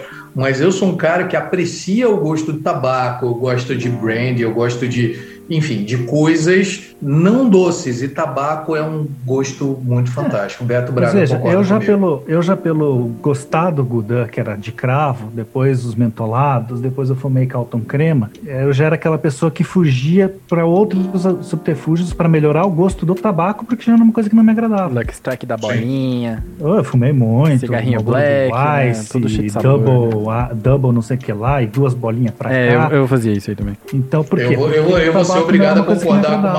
E mandar cortar. Gente, a corta o microfone hoje sou eu, por é. aqui. Obrigado, mas é que- Alex, pela sua assim, participação. Por que, que eu vou vaporar um sabor de sabor de cigarro? Assim, ó, estamos falando de vapor inexperiente que não tá ligado à, à quantidade de coisas que existem no mundo de vapor, de sabores, né? Eu vou vaporar um juice que imita cigarros, eu posso vaporar uma torta, tá ligado? Se eu posso vaporar um macaron com creme de champanhe, ó, deixa eu experimentar coisas diferentes. É, eu fui pro Ice porque era do Marlboro Blue Ice, foi uma basicamente uma a hora que eu achei um juice gelado que, que, que eu senti o hit gelado na garganta igual do cigarro, aquilo eu falei, cara, isso aqui é perfeito pra mim. Isso aqui, ó, perfeito. Mas vamos, vamos, vamos organizar essa pauta? Vamos, Vamos. organizar essa pauta. Organiza. A gente começou falando de, de que você, porra, é isso, aquilo, aquilo outro. Você falou, começou a falar dos eventos, você começou a falar de quando você começou a fumar, mas aí a grande questão é a seguinte: você ainda por cima era, era ou é ainda, não sei. Tem que esperar a pandemia acabar para saber o que, que você é. Você ainda faz tá? publicitário, você continua sendo Sim, de certa forma. publicitário e design, você continua sendo. Por favor, conte pra gente essa história, É, conte que- pra gente e- quais e- são os seus e- trabalhos. E no fim conta qual é a sua profissão atual. Exato. O que, você, o que você tá fazendo para viver é. nessa pandemia, mano? Ah, essa pandemia tá. quer- Vamos, já chegamos lá, então vamos voltar, rebobinar a fita e voltar um pouco no tempo. Então, eu, aí eu comecei a trabalhar na parte de criação, direção de arte mesmo, conforme eu fui avançando no segundo grau técnico, adquirindo mais experiências e experiências profissionais, porque como estagiário de, de uma, uma agência de eventos, eu fazia de tudo lá dentro, um pouco de criação, mas tinha o diretor de criação, que era o cara que mandava bem, ah, ia ter o show, eu fazia backstage, eu fazia camarim, levava a toalhinha branca para não sei quem que pediu não sei o que lá, toda aquela, toda aquela bagunça, né? MM só amarelos. É. Ah, moleque! Eu ia falar Estamos verde, mas o que importa Não é que eu é- sou, eu sou daltônico, eu não vejo verde. É verdade, é- era o verde, mas. Sim, ó, MM Era o verde, mas eu trouxe misturado verde com amarelo. O cara. Aí, Acontece.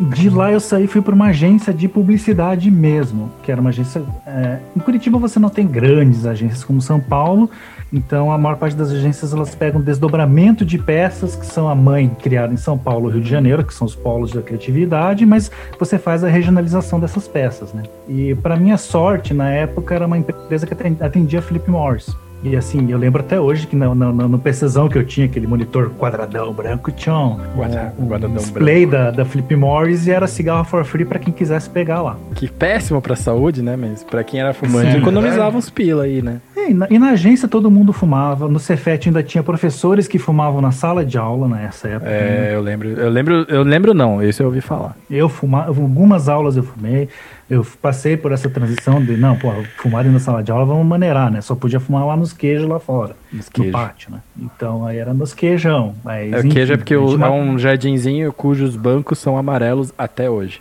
Então, queijo. é uns monolito amarelo em formato de queijo. Monolito. Cara, eu, eu, eu, eu tirei muitas sonecas nos queijos, cara. Eu matei aulas. muita aula lá pra ficar fumando, porque só podia fumar lá e não ia, não ia pra aula. Mas enfim. Aí questão de agência, daí foi quando eu comecei a trabalhar mesmo com Photoshop, com a parte de edição.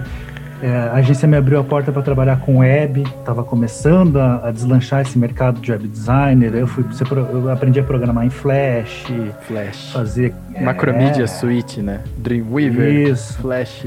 É, comecei primeiro no, no editor de texto, né? Fazia site editor de texto, depois começaram a ver os hot dogs, que eram formatação do texto para HTML, aí depois o Dreamweaver, daí vieram as ferramentas mais profissionais de, de web design, e eu, eu sempre tive esse negócio de eu nunca gostar de ficar muito tempo da minha vida fazendo a mesma coisa. Não sei se isso é uma qualidade ou se é um defeito, eu ainda tô me questionando Ah, até cara, hoje. eu, acho- eu acho que se tá dando bom é uma qualidade. Se tivesse dando ruim, era um defeito. É, então. Aí eu parti para a área de web e fui trabalhar como web designer. Isso foi 2002, 2003, 2004, 2003. Daí 2003 eu cometi o primeiro erro da minha vida que foi casar. Sua esposa está ouvindo a live, ela vai É, apanhar não, essa foi a depois. primeira. Essa foi a Ah, primeira. ah, então foi um erro mesmo. A primeira foi um erro, a, seg- a segunda acertou. Primeiro você tá Essa- moleque, essa né? é a você tá moleque, cheio É de isso que eu ia sonhos. perguntar, se é que essa é a segunda. Eu não vou falar é que, porque né, eu, pois eu é, o cara estou- tá com 42 anos, né? Eu estou e pretendo ficar no meu primeiro casamento, mas. É, tem- a ideia muleta quando aí. você casa é essa sempre, né? Eu espero. Sim. Então, mas é brincadeiras à parte. Aí eu fui para Nova Zelândia e na Nova Zelândia daí aprendi profissões novas, como cozinheiro, lavador de prato, jardineiro, Um ano ralando panfleto. lá na Nova Zelândia. Então. Opa, caramba. Mod maker. Aí quando a coisa começou a dar certo lá, minha esposa armou uma treta, a gente voltou pra cá, ela foi deportada. é, Eita. Tem uma novela meio complicada aí no meio, bem nebulosa. Mas enfim, daí pra cá eu voltei, aí, cara, sem emprego, tava um ano fora do mercado, você vai perdendo o teu network, não tinha E um LinkedIn pra ano você bater na porta pouco, dos é outros tempo, assim e né, falar, ô, cara? lembra de mim? Aí eu fui trabalhar numa lan house. Na época das Lan House? É, exatamente, aí despertou aquela veiazinha nerd, assim, daí Nossa. já era jogador de World of Warcraft. Nossa Cara, senhora, isso, isso, aí, acho- isso aí a gente tá falando de que ano? 2002, 2003? assim, não? 2005, 2005. mais ou Cinco? menos. Ok. 2005. É, porque eu lembro que o. Eu lembro que lá pelo 2004, talvez, saiu aquela expansão, né? De Frozen Throne, que o Arthas Sim. vira do mal. Cara, da, da época, dessa época, era um nível muito além, né? Da cinemática, do, dessas Sim. paradas. Nossa, cara, Eu joguei World of Warcraft da versão beta aniversário de 12 anos nessa. Ah, cara, desculpa, eu tava falando de Warcraft 3, perdão. Mas Assim, o WoW. Ah, cara. É. Eu acho, eu acho o jogo muito legal. Meu irmão jogava, eu conheço o jogo, mas assim, eu não só para isso, né? Mas eu sou muito burro para jogo assim. Eu simplesmente não consigo jogar. Todo World of mundo é assim, Warcraft. Todo mundo é LOL, Não, é treino, é, treino. Age of Empires. Baixa aí o Eu não consigo no celular. entender o que, que tá acontecendo. Eu não consigo saber aonde que tá acontecendo as Ah, coisas. eu toda vez que você perdido. começa um jogo é assim. Ninguém começa sabendo o que tem que fazer. Se é ruim, é o primeiro passo de ser bom em qualquer coisa na vida. Sim. E aí, trabalhando numa Que lan house, isso, Miguel. eu entrei num clã do World of Warcraft, que era uma guilda patrocinada. Porra! Ih, meu Deus. Aí o troço ficou sério, tipo, 10 a 12 horas do WoW por dia. Cara, é, Caraca, eu só não jogava play- WoW. é, como é que Eu- fala? É, pro player. É pro, Pro player. Ah, era pro Tu player. virou pro- você tava, pro player? Você tava patrocinado, Sim. é pro player. pro player, a gente tinha um monte de first server. Que first server é assim, a primeira guilda que executava alguma coisa no servidor, abria um, um thumbnail pra todo mundo que tava jogando ver. Guilda tal foi o primeiro a matar tal chefe. Vocês vendiam os itens também ou não? Na verdade, a gente vende alguma coisa assim, é que o outro tinha aquele soundbound que eles falam, né? Que É. o item você tinha que estar na raid. Mas quando dropava rolava boss, aquele esquema de ficar sim. carregando a galerinha na mochila e todo Às vezes a negar, gente né? carregava a galera, sim, sim, às vezes a gente carregava a galera. Mas o foco mesmo era porque daí aparecia o nome da guilda e era nome da guilda mais o patrocinador, entendeu?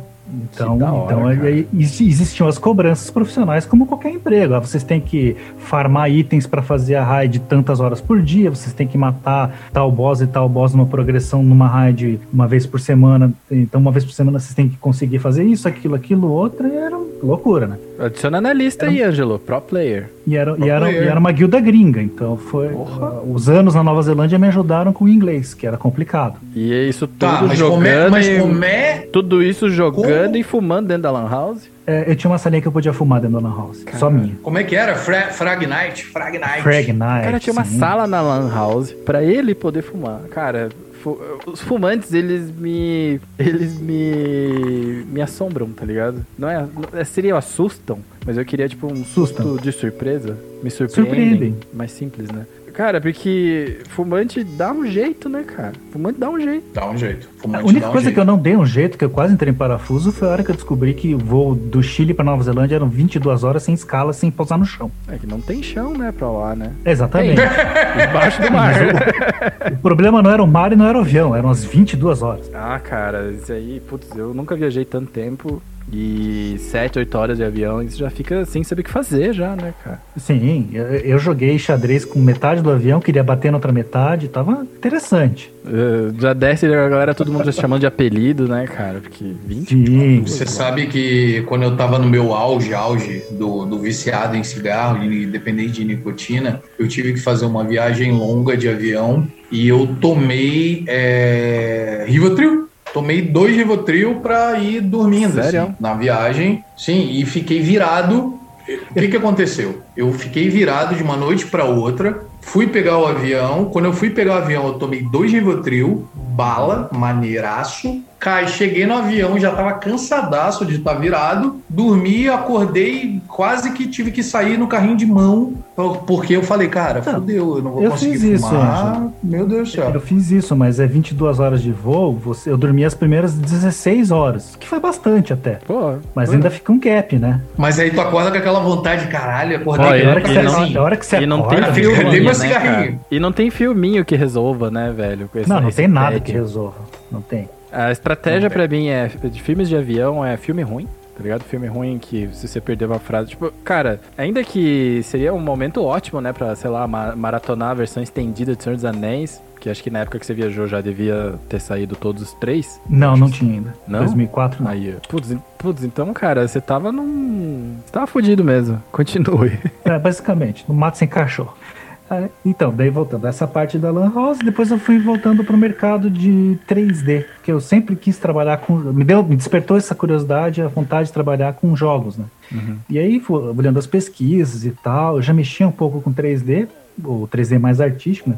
3D Max. Comecei com o Blender, depois 3D Max. E. Ah, porque 3D é a profissão do futuro, porque jogos é uma indústria multimilionária, fatura mais que cinema. Nada disso é mentira, mas nada disso chegou no Brasil. É. Propriamente dito, nesse período. A parte de games acabou chegando pro mercado de dublagem, né? Chegou Sim, forte. de dublagem chegou Até forte. a. Karen, que tá assistindo a gente, e ela tá no grupo secreto, ela é diretora de É dubladora. É, dubladora, Hum, legal. foda ainda. De videogame, Não, isso cara. chegou forte. Olha que legal. Isso chegou forte. Uhum. Agora, mas a parte de desenvolvimento, infelizmente, não, né? Ficou pros filhos Não, asiáticos, Estados coisa Unidos. indie, né, aqui, né? É. E eu acabei não achando emprego, fui trabalhar na parte de ambientes virtuais 3D. Isso é um lance. É, quando você falou de 3D, 3D Max, é, eu lembro que quando eu era adolescente eu tinha uma, uma impressão do 3D Max, né? Que era fazer coisas legais em 3D, né? E depois de adulto eu vi que o arquiteto usa 3D Max pra fazer. Usava, né? Porque hoje a galera usa Revit, usa umas outras coisas. né? Revit, SketchUp, aham, que É. são programas mais fáceis de usar. O 3D Max virou hoje mais um, um-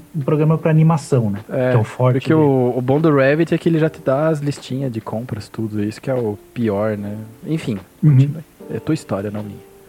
E aí eu fui trabalhar com, numa, numa agência que era, eles faziam fotografia, é, tinha a parte que eu fazia tratamento de imagem das modelos, que era o que a gente estava comentando anteriormente, e também fazia a parte de 3D por quê? Porque começou a ficar mais interessante para as empresas, por exemplo, empresas moveleiras, em- empresas de piso cerâmico, ao invés de contratar um arquiteto, montar uma mini casa ali no estúdio, gastar horrores para fazer uma foto e mostrar o produto, fazia isso em 3D. É bem mais prático, né? O Portugal É tá você perguntando no, no chat se você viveu no Chile. O Chile era só o Não. lance do avião, então. É, o Chile foi só ó, é, Curitiba, é, São Paulo, São Paulo, Chile, Chile, Nova Zelândia. Não que alguém tenha perguntado, mas eu morei no Chile. Então eu pensei, porra, mas também, tá ligado? Eu pensava, porra. Aí, juntando daí, mais isso, levando a minha vidinha de sempre, o segundo casamento, né? Uhum. Aquela batalha, eu comecei a me cansar da vida de publicidade, porque é, é muito estafante. E aí você tem aquela qualidade de vida do tipo movido a Coca-Cola, cigarro e pizza. É. É, é- é isso que te move na vida e, nada mais E, que pouco, isso. e, pouco, e poucas horas de sono, né? E poucas horas de, de qualquer outra coisa que não seja trabalhando, É bem isso. basicamente. Todo mundo que eu conheço dessa da área de publicidade tem a mesma reclamação. Aí eu voltei para a área de promo, porque a área de 3D também já não estava pagando bem, é, muita concorrência, o mercado cresceu com muita gente querendo, almejando a mesma coisa que eu, que esse sonho de trabalhar com games, num 3D mais voltado para animação, estilo Pixar, e viu que o mercado não tinha, e quem tentou absorver isso foi o mercado onde eu estava, e a concorrência acabou se tornando maior do que a demanda de trabalhos, né? Uhum. Aí eu voltei para promo, porque promo também eu já conseguia pôr 3D. Então eu ia fazer um- um- uma promoção, vamos lá, é, Vivo Praia. Então eu conseguia ambientar, colocar aqui vai ficar o caminhão, aqui na praia vão ficar as, as quadras de vôlei lá para a galera jogar, aqui fica o palco, então o palco tem esse design. Eu, eu conseguia mostrar isso no 3D, era um diferencial da agência que eles conseguiam vender melhor o projeto. Era vendo ali a Ah, Porque daí ilustração você tem 3D. um briefing, não é um briefing, né? A proposta ficava mais... mais atraente, sim. É, O cara tinha mais certeza do que ele estava contratando da agência, porque a agência de, de promo vende de promoção, vende um evento para você. Então é uma coisa meio abstrata. Então você concretizando aquilo, mesmo que seja de uma forma 3D, eles ficavam mais confiantes em ah, Pô, que encarar o projeto. E depois disso acabou se tornando aquilo projeto, Uhum. inclusive, né? Então eu tinha que conversar com o arquiteto, quem ia dar um RT para fazer um palco. Ah, então o palco tem que ter pelo menos isso, isso e aquilo. Então eu tinha que montar na estrutura, porque eu apresentava o 3D para o cliente ele queria o palco daquele jeito. Aham. Não adiantava você botar um telão voando e depois não tinha onde pregar o telão que ia dar. Ah, eu, eu, eu, eu sei bem como é que é, cara. Não em coisa de evento, mas eu trabalho com engenharia elétrica, né? Com projeto. Então, que provavelmente depois que você mandava o teu negócio pra promo, os caras aprovavam, chamava o arquiteto, o arquiteto chama a gente pra gente resolver a parte elétrica. Tipo, ó, agora ligue tudo Já que você inventou essa. essa É, e daí é essa- tipo, mas por que isso aqui? Por que aquilo ali? Não, olha, se vire, faz aí. E- A, a minha pergunta, eu tô, eu tô tentando imaginar aqui como tudo isso caiu no design e como. é, no design não, na tatuagem, porque a Alex é Então, é, então também. a, gente, a gente tá se encaminhando para esse, pra esse. Eu tô, eu, cara, eu Pra tô, eu tô aqui nervoso, É, cara, meu é tipo- Deus do é tipo a time- quanta é tipo, reviravolta né? na vida desse homem. É tipo a Então. timeline do Dark, né, cara? O negócio vai. O que aconteceu? Aí, meu primeiro baque foi que a diretora de criação, uma pessoa que eu gostava muito de trabalhar, trabalhava na agência que eu tava, aos 39 anos de vida, teve infarto fulminante e morreu. Eita. Fruto de Sério? estresse, puro estresse. E eu- o mais triste é que o pessoal da agência tava no, no- no- enterro dessa mulher porque ela não tinha mais, não tinha marido, não tinha filhos, não tinha mais amigos, muitos, assim, era basicamente tava a mãe e o pai chorando e a gente da agência. Aí, você, aí que, cara, sabe quando dá aquela. Você quer isso pra tua vida mesmo? amigo? Hum. Tá na tua Sei exatamente, sei exatamente o que Eu acontece. passei, eu passei por uma, só que não foi tão trágica, era bem mais light. Eu não, é, eu não passei por, por uma de alguém morrer, mas eu pensei, cara, eu vou morrer, eu preciso sair. Então, e aí e era uma época que tava muito puxado. Eu tava trabalhando em jornadas de 30, 36 horas, porque a porcaria do 3D é o final da produção. Então, primeiro o cara tem a ideia, depois eles vão criar os, os conceitos, depois vão fazer a publicidade, depois vem pro 3D ambientar tudo. Aí é pro 3D, Cara, tipo assim, ó.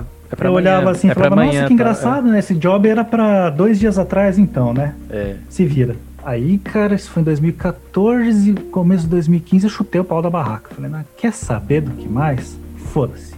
Pedi as contas, peguei um- uma coisa que eu sempre gostei de tatuagem, né? Peguei um curso do- de tatuagem pra fazer e então, acho, joguei tudo pra cima e falei, agora eu vou fazer tatuagem, foda-se. Porque tatuagem, pelo menos, se o cara reclamar que não gostou do trabalho, ele não, não tem como ficar mexendo pra lá e mudando pra cá. Põe esse quadradinho mais pra cá. É, não tem, já tá ali. E, eu- e outra coisa, porque aí é diferente. Aquilo que eu procurei a minha vida inteira ouvir como profissional de design, eu ouço como tatuador. Que é o cara chegar com a ideia e você fala: Não, amigo, eu acho legal que se a gente fizesse assim, assim, assado, porque isso aqui não funciona na tatuagem, mas isso aqui funciona. E o cara olhar pra você e falar: Pô, cara, não, você é o tatuador, você é o profissional. Porra. Isso não acontece, né, no design. Não, não.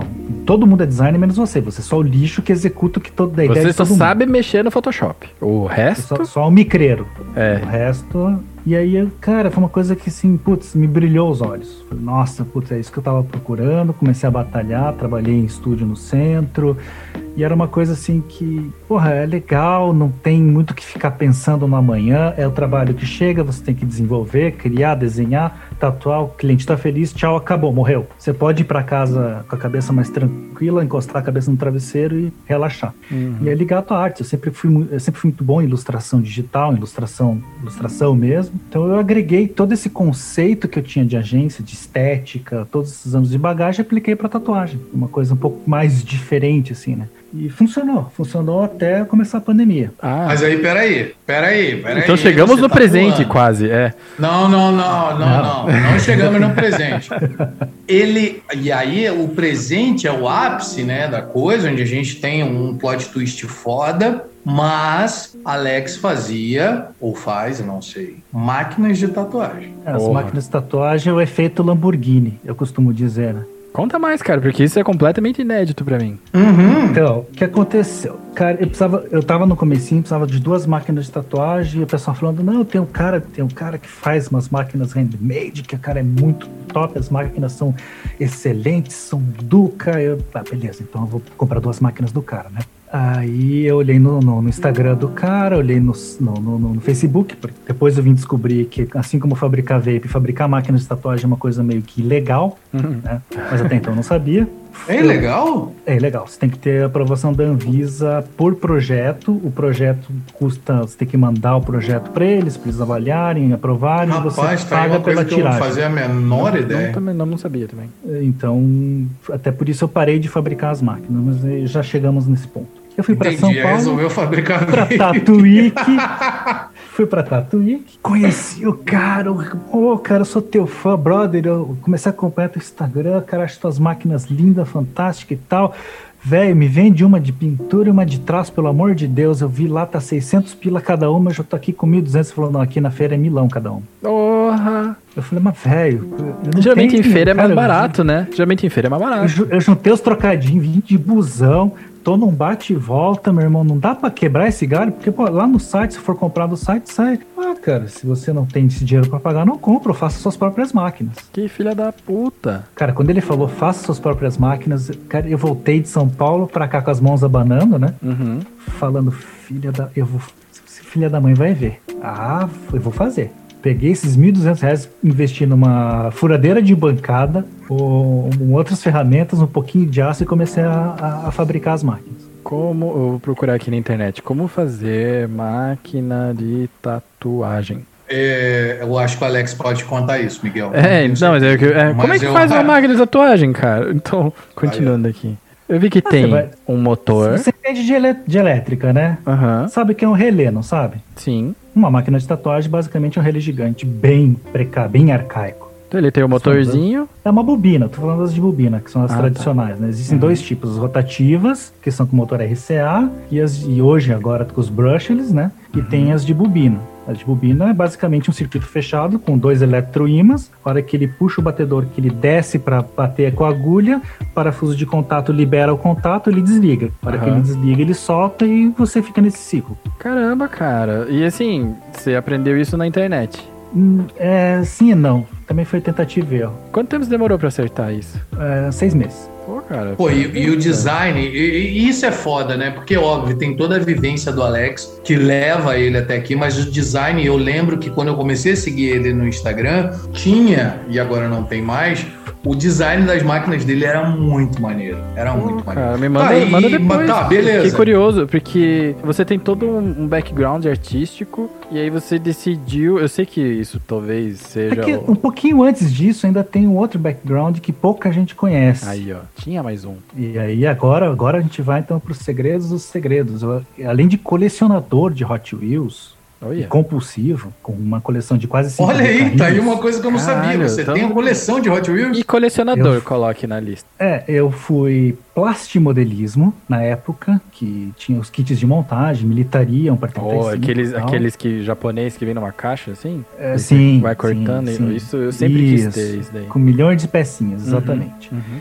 E por falta de espaço, porque eu montava diorama, diorama seriam as maquetes, né? Aham. O conceito mesmo é que maquete tem movimento. Ah. Então, por exemplo, uma maquete de trem, ela tem o movimento do trem. Cada pequeno cenários da maquete são dioramas. Então, a estação de trem, se você isolar, é um diorama de uma estação de trem que compõe a Entendi. maquete. Então você vivia fazia- na Lima Hobbies, então?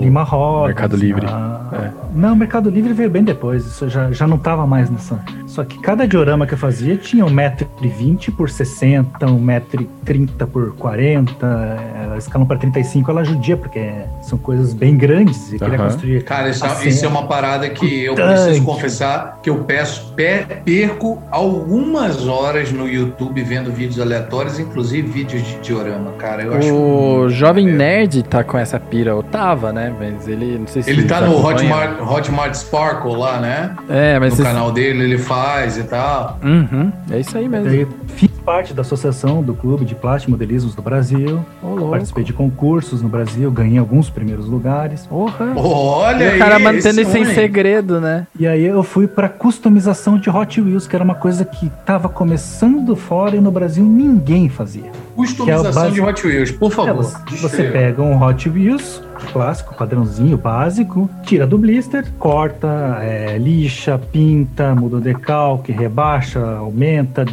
tira o teto, coloca teto. Bota 64, mola, bota som. Só um- Quase isso. Porra, cara. E Hot Wheels tem um universo parte- fudido, né? Porque eu vi que tem até um carrinho. Isso eu vi ontem na internet. Tem um carrinho Ah. pra encaixar a GoPro, né? Também. Sim, sim, sim. Mas tem a parte dos Ô, colecionadores. Hot Wheels? Precisa encaixar a GoPro pra você fazer o. É, pra você pôr na pista, pra você poder filmar a pista. e Aquele tal. carrinho daquele tamaninho, você bota a GoPro em cima? Sim, Mas a GoPro sim. também é pequenininha. Caraca! Não, a GoPro é pequenininha, mas ela é bem maior que o carrinho. Sim, sim, sim. Então, mas essa série é brinquedo, né? Existem as colecionáveis, não só Hot Wheels, depois você descobre milhões de marcas. Eu tenho carrinho na minha coleção que cada unidade custa 1.500 reais, 2.000 reais. Caramba! Cara, o E, anda, tropeço, o tropeço vai editar esse um- podcast, ele vai ficar tipo, meu Deus, que legal, porque ele, ele também... Não, não, não. É isso que eu ia falar agora. O Beto Braga comentou ali, e isso é muito verdade. A verdade é que os iguais se atraem. Todos temos basicamente o mesmo gosto para as coisas. E é impressionante isso, porque assim, olhando de fora, talvez não, não, não, não se tenha essa impressão que eu passo horas vendo vídeos de pessoas fazendo diorama. Ou, cara, uma coisa que eu tenho visto no YouTube ainda não é recomendação da semana, mas eu vou recomendar. Putz, eu tô sem Eu vejo muito aqueles vídeos. é, Então, eu tenho que pensar nisso também. Eu vejo muito aqueles vídeos da galera fazendo aquele, aquelas mesas de, de epóxi. Sim, cara, isso aí, tá ligado? Tem- a galera fica. Que né, já é irado Isso demais aquilo. É muito é, maneiro. vídeos Então, de galera vou- restaurando metal, né? Tirando ferro. Deixar uma dica pra Muito, vocês. tirando ferrugem, é, restaurando Game Boy antigo. E restauração ferrado. de eletrônicos são as coisas que eu vejo. Pesquisa Pra caralho, aí. pra caralho. Pesquisem depois, se vocês lembrarem, hwcustom.blogspot.com.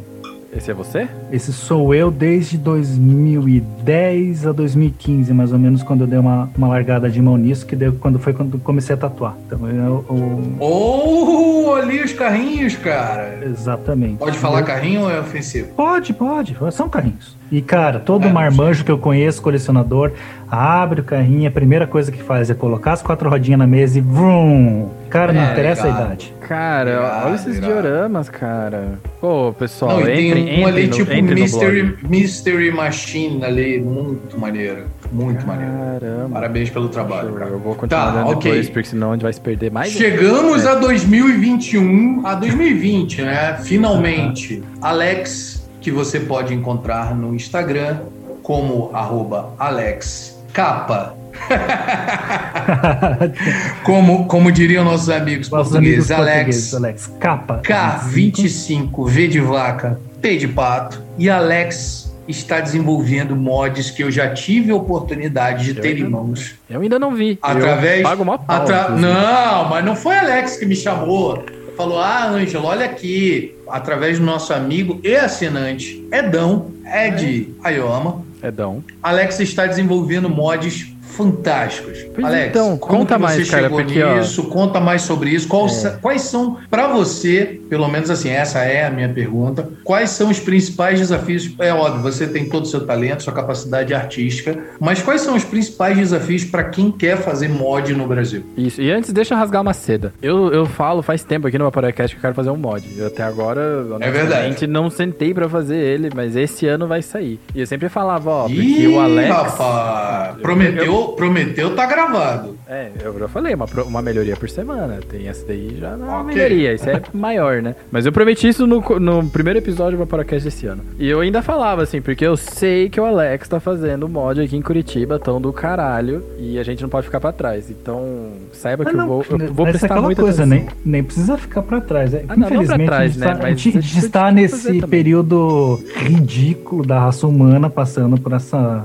pandemia desgraçada, porque senão minhas portas aqui em casa estão abertas pra vocês dois, É, com certeza. Vamos lá, cara, vamos Sem lá, crise nenhuma. Assim que passar. Não, assim eu, eu, eu- Tá, beleza, curto mod, acho legal, acho bacana pra caralho, mas eu tenho que ir lá no, no, no, no- no famoso. é, como é que é o nome do negocinho que você tá aí dentro? Container. No famoso container do Alex, ó. Eu quero um convite em PDF. É. Eu preciso tatuar, amigo. A gente já fala disso, ó. Preciso tatuar. Eu quero fazer uma tatuagem Primeira também. Faz vez muito tempo, cara. o Eu Alex, nunca porra. fiz. é. Eu, eu preciso tatuar também. Olha. Aí, ó.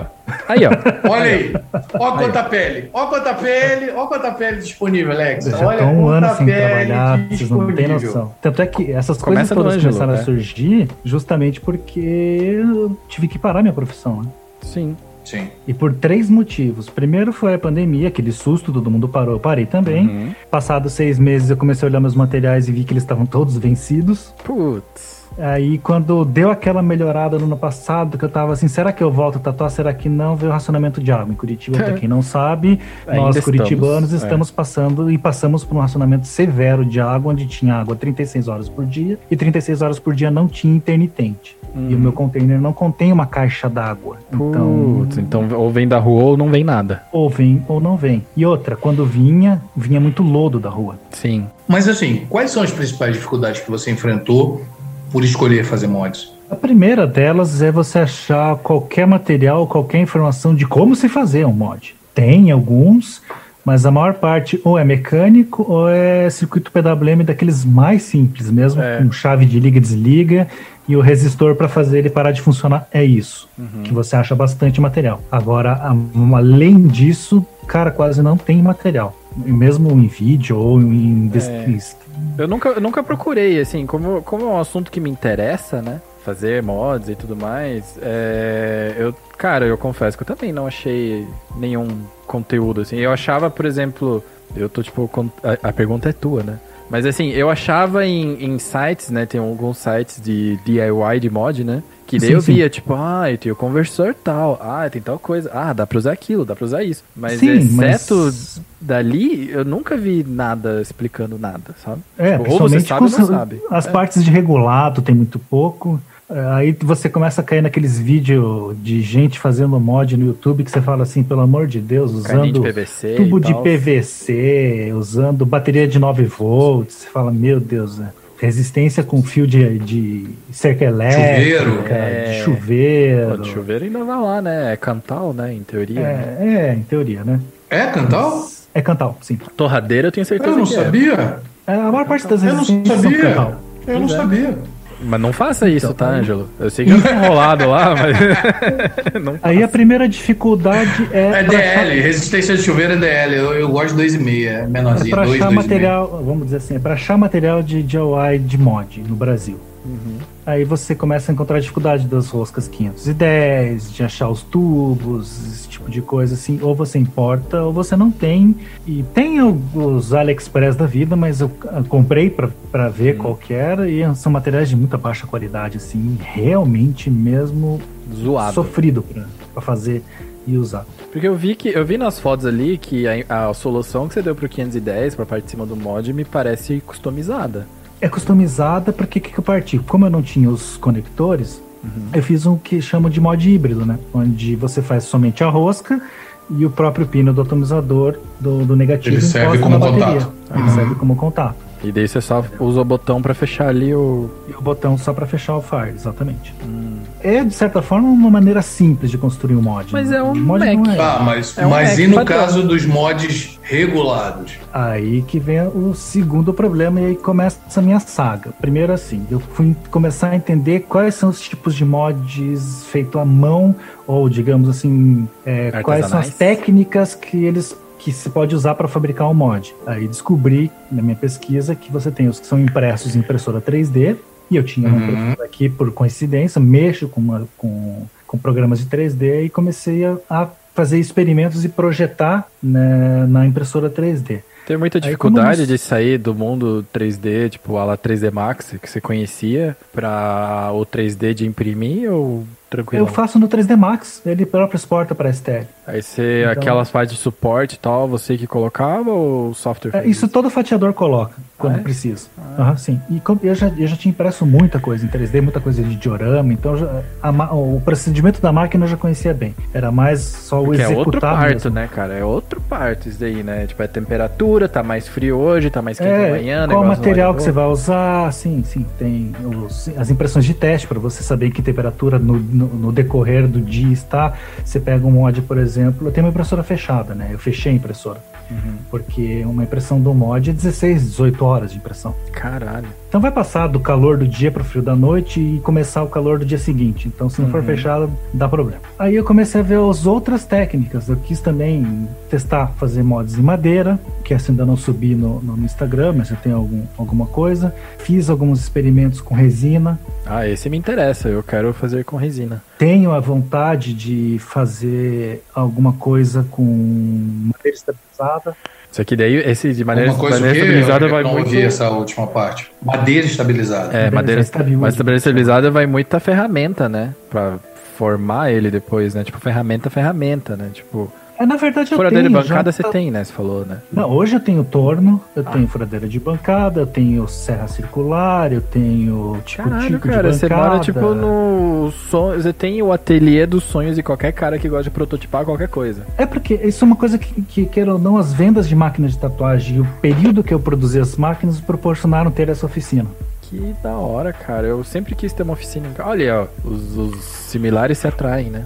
Similares se Eu atraem. sei que isso não vai poder passar pro áudio, infelizmente, mas eu posso descrever. Isso aqui é um protótipo de resina no qual eu estou trabalhando. Que lindo, Então, eu fiz cara. a base em inox para dar um suporte para queda, alguma coisa assim. Uhum. E o mod é feito inteiro em resina. Você fez. Olha, molde? você- vocês que estão ouvindo o episódio, não, É lindo, infelizmente cara, não é. estão vendo, Mas realmente é impressionante. Lindo, Então, cara. o que que- Parece, parece gringo. inteiro. Parece gringo. O bloco inteiro de resina e fui usinando. Não, pare... não parece um mod que ele fez, parece um mod que ele Você comprou usinou esse negócio, então. high-end. Eu Total, assim. Na munheca. Mas é high-end, cara. Porque é feito em pouca escala. É bonitão. Aí, ó. Aqui e tá é o DNA dentro. 75, Aí, que é o chip que vai nele. ó. Isso é um high-end. Mas essa, esse 510 aí cabe uns 25 milímetros dentro, Cara, em cima, não? Eu fiz, eu fiz ele meio grandinho, assim. Eu aproveitei do mod pra não dar overhang e eu quis fazer essa cuba no sentido de você evitar qualquer vazamento pra dentro Ah, do mod. Eu vi, eu 21, vi esse 700? 510, eu vi esse 510 aí pra vender. Falei, É, esse é da Mod coisa legal. Makers como tuba da Mod Makers. Cara, esse 510 tem O-ring dentro do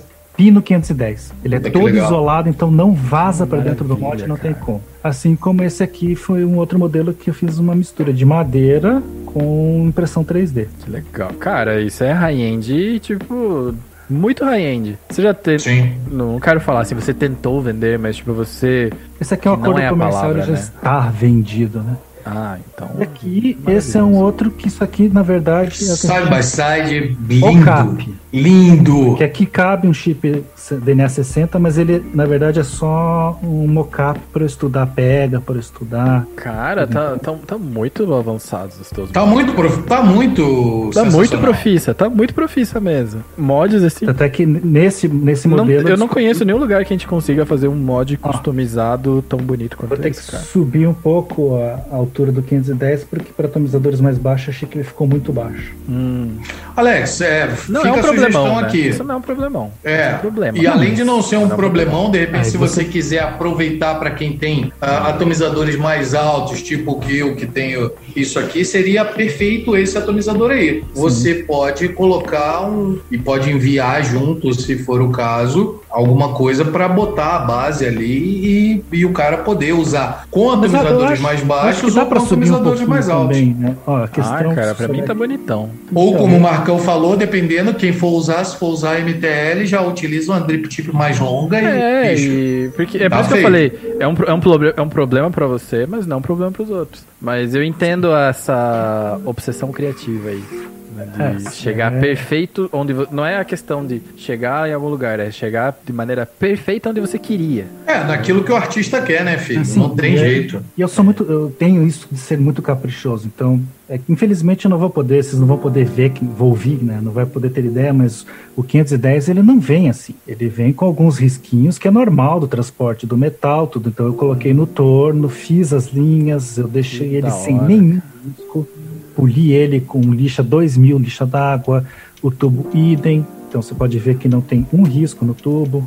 Caramba, cara, tá muito Se bonito. você olhar aqui, nem dificilmente os mod maker colocam uma placa de acrílico para proteger o display do DNA. Uhum. Não, o, o próprio, o próprio paranormal não tem isso daí. E também foi polida para ela não ter risco. Então você pode ver, eh, quem estiver olhando aqui vai ver pelo reflexo que é lisinho. Os botões usinados também sem marca de ferramenta. Não, e, e tem outra, cara. né? Tipo, sei lá, Esses né? Alguém compra um, é, alguém adquire um customizado desses contigo. E, sei lá, ele riscou a telinha de acrílico, pô, dá pra trocar, manda pra ele, Sim. resolve e tá novo. Porque quantas coisas legais a gente não usa tanto porque ficou feio, tá ligado? Sendo que era só um tapinha de quem sabe. Porra, cara. Não, e, e, assim, eu já tive a oportunidade de pegar um mod impresso do Alex e a qualidade da impressão também é um troço incrível, assim. A preocupação com a quantidade, não sei se é assim que fala, por favor, me corrija, Alex, mas com a quantidade de filamentos que são utilizados ali, com a quantidade de material, porque tem coisas que você pega impressa que são mais frágeis, né? São paredes menos ah, Assim, espessas. Essa é a minha principal birra com isso. impressão 3D normal. É Cara, não, mas a qualidade dos mods dele, mesmo impressa, é um Não, é que, troço que, é que impressionante. acontece. Ah, você tem vários padrões de setup. Falando a grosso modo e rapidinho, você pode definir a altura da camada, a velocidade que ela vai imprimir e o preenchimento do objeto. No caso, eu uso a menor espessura que a minha impressora permite, padrão versus rendimento. Eu posso diminuir mais, porém eu não tenho ganho de qualidade ah, na perda de tempo que eu vou ter. Então eu cheguei no coeficiente de melhor funcionamento da impressora. Segundo parâmetro que eu sempre uso é 100% de preenchimento, não é oco. Ah. Não tem parede oca, por isso leva, né, leva todo esse até tempo. porque na hora de você lixar, né? Se tem, se você fez um preenchimento muito baixinho, você vai ficar, você nunca É, vai o li- chegar no lixar que É você que o quer, né? lixar, o lixar na impressão 3D é complicado. É melhor você não usar isso como muito como opção, porque Ah. como ela faz camadas em FDN e elas são camadas para subir Uhum. e são camadas no eixo no, no, no, no- no eixo parado Z. Sim. Se você lixar, você começa a aparecer camadas de, de trás para frente. Ah, entendi. Você começa a chegar você na outra começa camada. a ter um é. certo desfolhamento desse material. Então você não Entendi. tem muita margem para esse tipo de acabamento. Até porque você tá usando a ponta mó fininha, né? Você- que você comentou, você vai chegar rápido 0,4. nessa outra camada aí. Sim, exatamente. Entendi. Você que é uma pessoa que trabalha com esse tipo de material e conhece profundamente esse tipo de material, você percebe alguma desvantagem? Porque existe até uma, uma corrente, digamos assim, que tem bota um pouco de dúvida sobre mods impressos e mods impressos podem ser high-end ou não. Existe muito essa discussão na comunidade das pessoas que se preocupam com aquilo que é Acho que a considerado gente discutiu isso ou também, não. né? Uma vez. Sim, nós chegamos a discutir. Dentre os materiais, você acha que um, um mod impresso, seja ele impresso em resina ou impresso em, em- não sei como se chama o, o material de impressora, É, no caso poliuretano, é ABS. A galera, já, a galera já quer encomenda aqui já. É, pois é, o pessoal já tá ali no chat, rola Né? encomenda, quanto custa. Gente, para essas e outras dúvidas, procurem diretamente o Alex, Alex25, é, Alex K25. Primeiro, você percebe na tua experiência como mod maker que é justo ou não é justo colocar os mods impressos como se fossem high-ends, entendendo o que é um high-end. E segundo, quais são as principais diferenças de material de mod para se trabalhar o que é melhor, o que é pior, enfim, eu tenho um pouco de curiosidade E nesse sentido. pergunta bônus é: você considera o seu produto high-end? Também acho que é uma boa pergunta. Tá, então vamos, começar pelo começo. O problema de high-end, para você definir se algo é ou não, é a definição do high-end em si. Alguns vão classificar high-end como alguma coisa exclusiva, de baixa tiragem. Outros já vão mais pela questão da construção, dos materiais nobres. Então, sabe, não existe um consenso do que é high-end.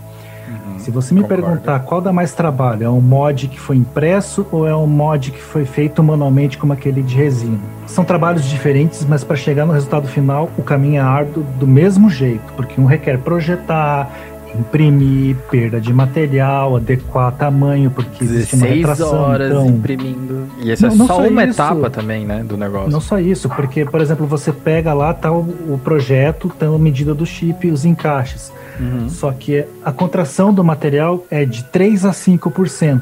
Putz, Só que se de 3 a 5% te dá um baile. 5% é bastante coisa. E, pode, não, e daí depende do, do- da qualidade do material do, do ABS que você está comprando, da sua impressora, etc. Então, imprimir prova, imprimir prova, eu tenho milhares de provas aqui impressas para tudo que é lado. Até, não, agora encaixou. 16 horas, 16 horas, 16 horas. Só que você tem a, a replicabilidade da impressão 3D. Uhum. E não acho que isso tire o fato de ser ou não high-end, porque você tem é, mods feitos em séries e baixa escala que são considerados como high-end. Ah, aquele Assim Rebel, né? Do. É, assim não, e assim é como 3D, também, né? e assim como é, é, isso aqui é, é, é, você está dizendo Rebel. É esse Ele aí. Rebel, Lizard, tem alguns, né? E isso que teus Será? mods são mais bonitos do Ai. que esse aí, só pra dizer aqui entre nós. Então, aí tem, tem a segunda questão, e é aquela que eu deixo. Eu faço artesanalmente, mas se eu tivesse um uma máquina CNC de usinagem em madeira, qual a diferença para uma impressão 3D? Pois é, nenhuma, pra diga-se de passagem. Nenhuma, nenhuma. Eu posso replicar o projeto e usar o mesmo na máquina de CNC E é para fazer a peça. E com certeza mais rápido na rápido. CNC do que numa impressora. Exatamente. Então, acho, na minha opinião, humilde opinião, que o que classifica mais high-end seria exclusividade. E é, aí vai de quem faz o projeto em 3D definir que isso aqui vai ter 100 peças no máximo, enfim. Entendeu? E depois ele muda o projeto, aquele projeto fica engavetado e nunca mais ele mexe naquilo. Aí ele está transformando aquilo que é impresso em 3D em algo exclusivo. Ok. Agora, se ele continuar fazendo, fazendo, fazendo, fazendo, aí uma hora populariza e fica difícil você dizer que é um high-end. E uma coisa que pelo menos eu me preocupo é aquilo que eu tava mostrando, o acabamento nos detalhes. Não tem um risco, tá bem polido, tá, sabe, as peças apresentáveis, não ter folga no botão, nem que eu tenha que fazer três, quatro botões para que ele ficar certinho. Nesse aspecto, eu classifico que assim, o que eu faço já dá para considerar como high-end. Porra, muito bem, cara. Bate no peito e fala, meus mods são high-end. E acho que aproveita e, e bota lá, cara, no teu Insta lá, mods high-end. Que merece. High-end mods. Só que ainda estou no, no- no, no processo de pesquisa de materiais. Então, é, fiz alguns crash tests. Eu posso afirmar que a impressão 3D tem a desvantagem de uma queda dependendo do ângulo, quebra a impressão. Acontece. A resina também tem esse problema. Ela é um pouco mais resistente, ela aguenta mais queda, ou uma pressão maior da queda. Porém, o do 3D, às vezes, ele trinca e não quebra. A resina, uma hora que quebra, parece vidro Eita. estoura aquela parte, já era. Madeira, madeira, não trabalhei com stabwood, mas fiz alguns mods de madeira, madeira mesmo. Madeira, madeira também, se cair ela não quebra, a madeira tem essa vantagem, mas ela marca, né? É uma O coisa Stab se Wood chama acho que seria o- a união, né, da, da durabilidade. É, Mas é, sabe o que eu acho, cara? Eu Hum. acho que o Stab Wood, ele acaba dando uma aparência de pedra, sabe? E dá mesmo, né? Porque o espaço Assim- vazio foi preenchido por resina e resina É que o existe, stabwood né? acredito que surgiu, ele não surgiu no vaping, surgiu na cutelaria, justamente Isso. porque você usa a fusão da epóxi, que é a dureza que ela tem, com a resistência da fibra da madeira, dando um material, digamos, dessa categoria dos que são usados para fazer mod, o mais resistente, É. perdendo só pro metal. Porque metal é metal, né? Pois é, e metal dobra, metal entorta Sim. e miragem aí pra ser o, o exemplo. Não, eu, eu só queria fazer um comentário e, óbvio, nada tão relevante assim, mas é engraçado você fazer isso, que eu- uma vez eu peguei aquele Michael. É Michael? O Michael, né? Aquele mod?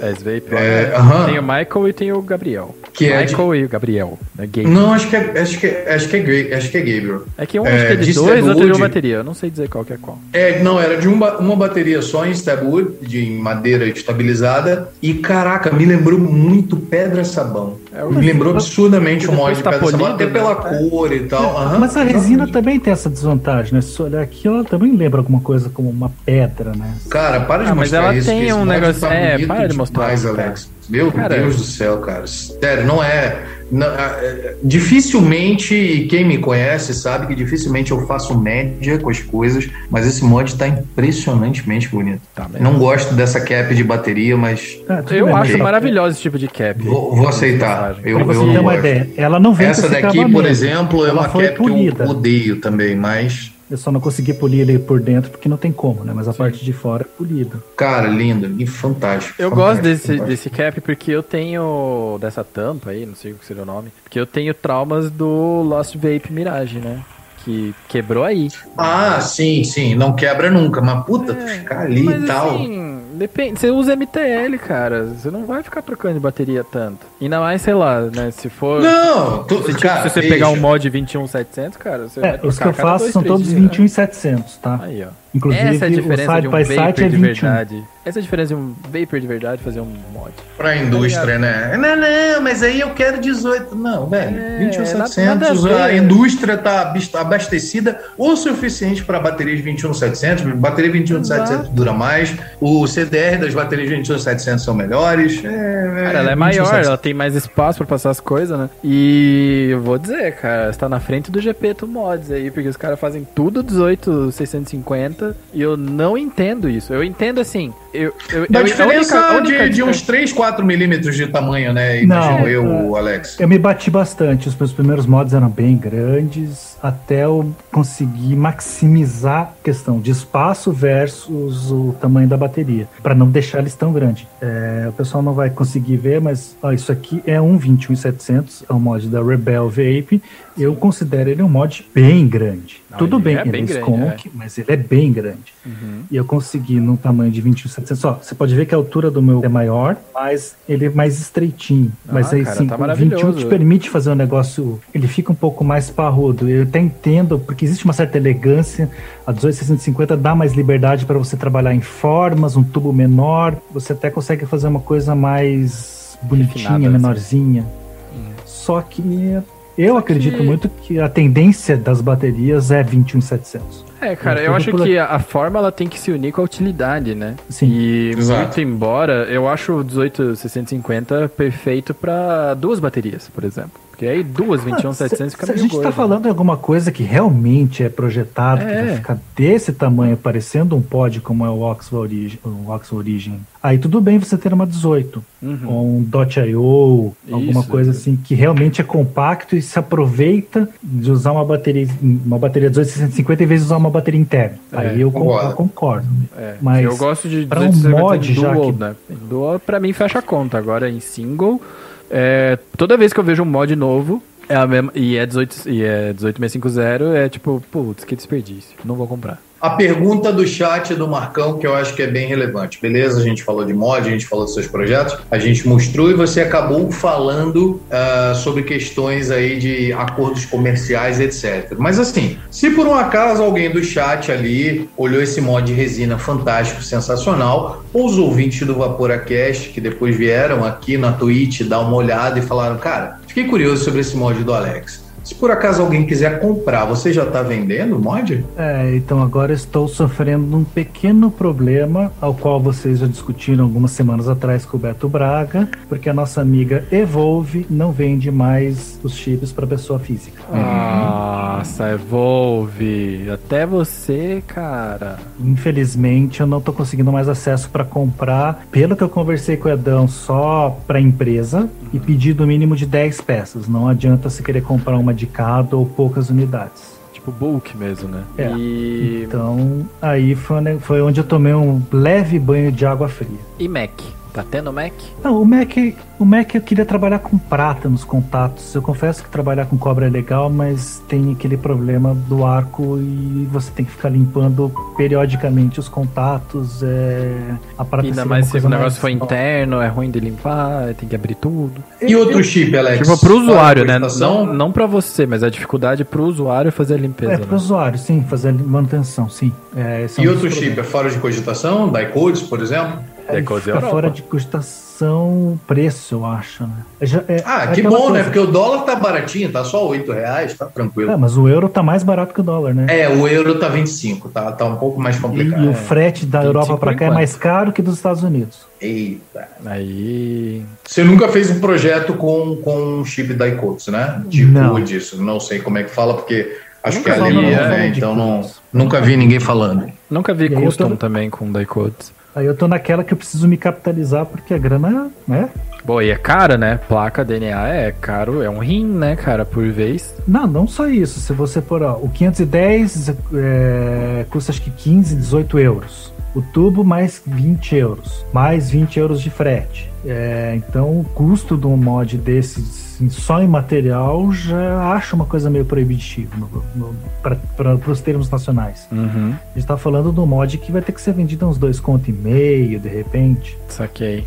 Que bosta, né? Digo, não que o trabalho não vale, mas o tanto de coisa que a gente tem que colocar de, de preço em cima. Aliás, o tanto de custo que a gente tem que passar pro, pro, pro cliente final. Para produto, sim, para ter conta alguma de margem. né? E não é uma margem muito folgada, não, viu? Vou falar para você. Eu acho que a gente tem japonês o suficiente para banir Evolve do mercado e começar a fazer o nosso próprio chip. Miguel tá aí e vai ter. Gostaria Olha. de dizer que a próxima, a melhoria da próxima semana é que o Miguel vai fazer um chip melhor do que o DNA 250C e vai fazer ele do tamanho que caiba na realidade no chip DNA 60. Cara, e... Com a mesma eficiência. Aí, assim, eu não vou nem falar que eu consigo fazer isso. eu não consigo fazer isso, cara. Não, não é. Não. Eu consigo fazer um. PWM. PWM. É, MOSFET. A PWM é tentar fazer MOSFET, mais que isso é complicado. É, deixa eu ver. Já É, começa porque- que assim, não só eletrônica, você tem que saber de programação, você tem que programar, o chip vem burro. Sim, Ele não sabe o que ele tem que fazer. exato. Tem tudo. você- é. PWM, você- coisa assim, quem fez elétrica, pelo menos na UTFPR, cara, é... se passou de primeira, fez uma vez só, tá ligado? Mas eu lembro de laboratório, de. Laboratório mesmo, né? De aula, de ter que fazer, valendo nota do semestre, PWM de 12 volts, ligando três lâmpadas. Dimerizando e tudo, todas as bagacinhas. Amigo, assim. E eu fiz duas já vezes essa diria- matéria, eu aprendi bastante. Já diria a Sempre Toshiba nos anos 90, os nossos japoneses são mais inteligentes que os outros. Ah, olha, se você forçar bem a barra, você vai achar, você até consegue fazer um projeto. Aí a questão tem a segunda que provavelmente o custo seja maior do que um DNA. Cara, eu acho que não, dependendo, né? Se for.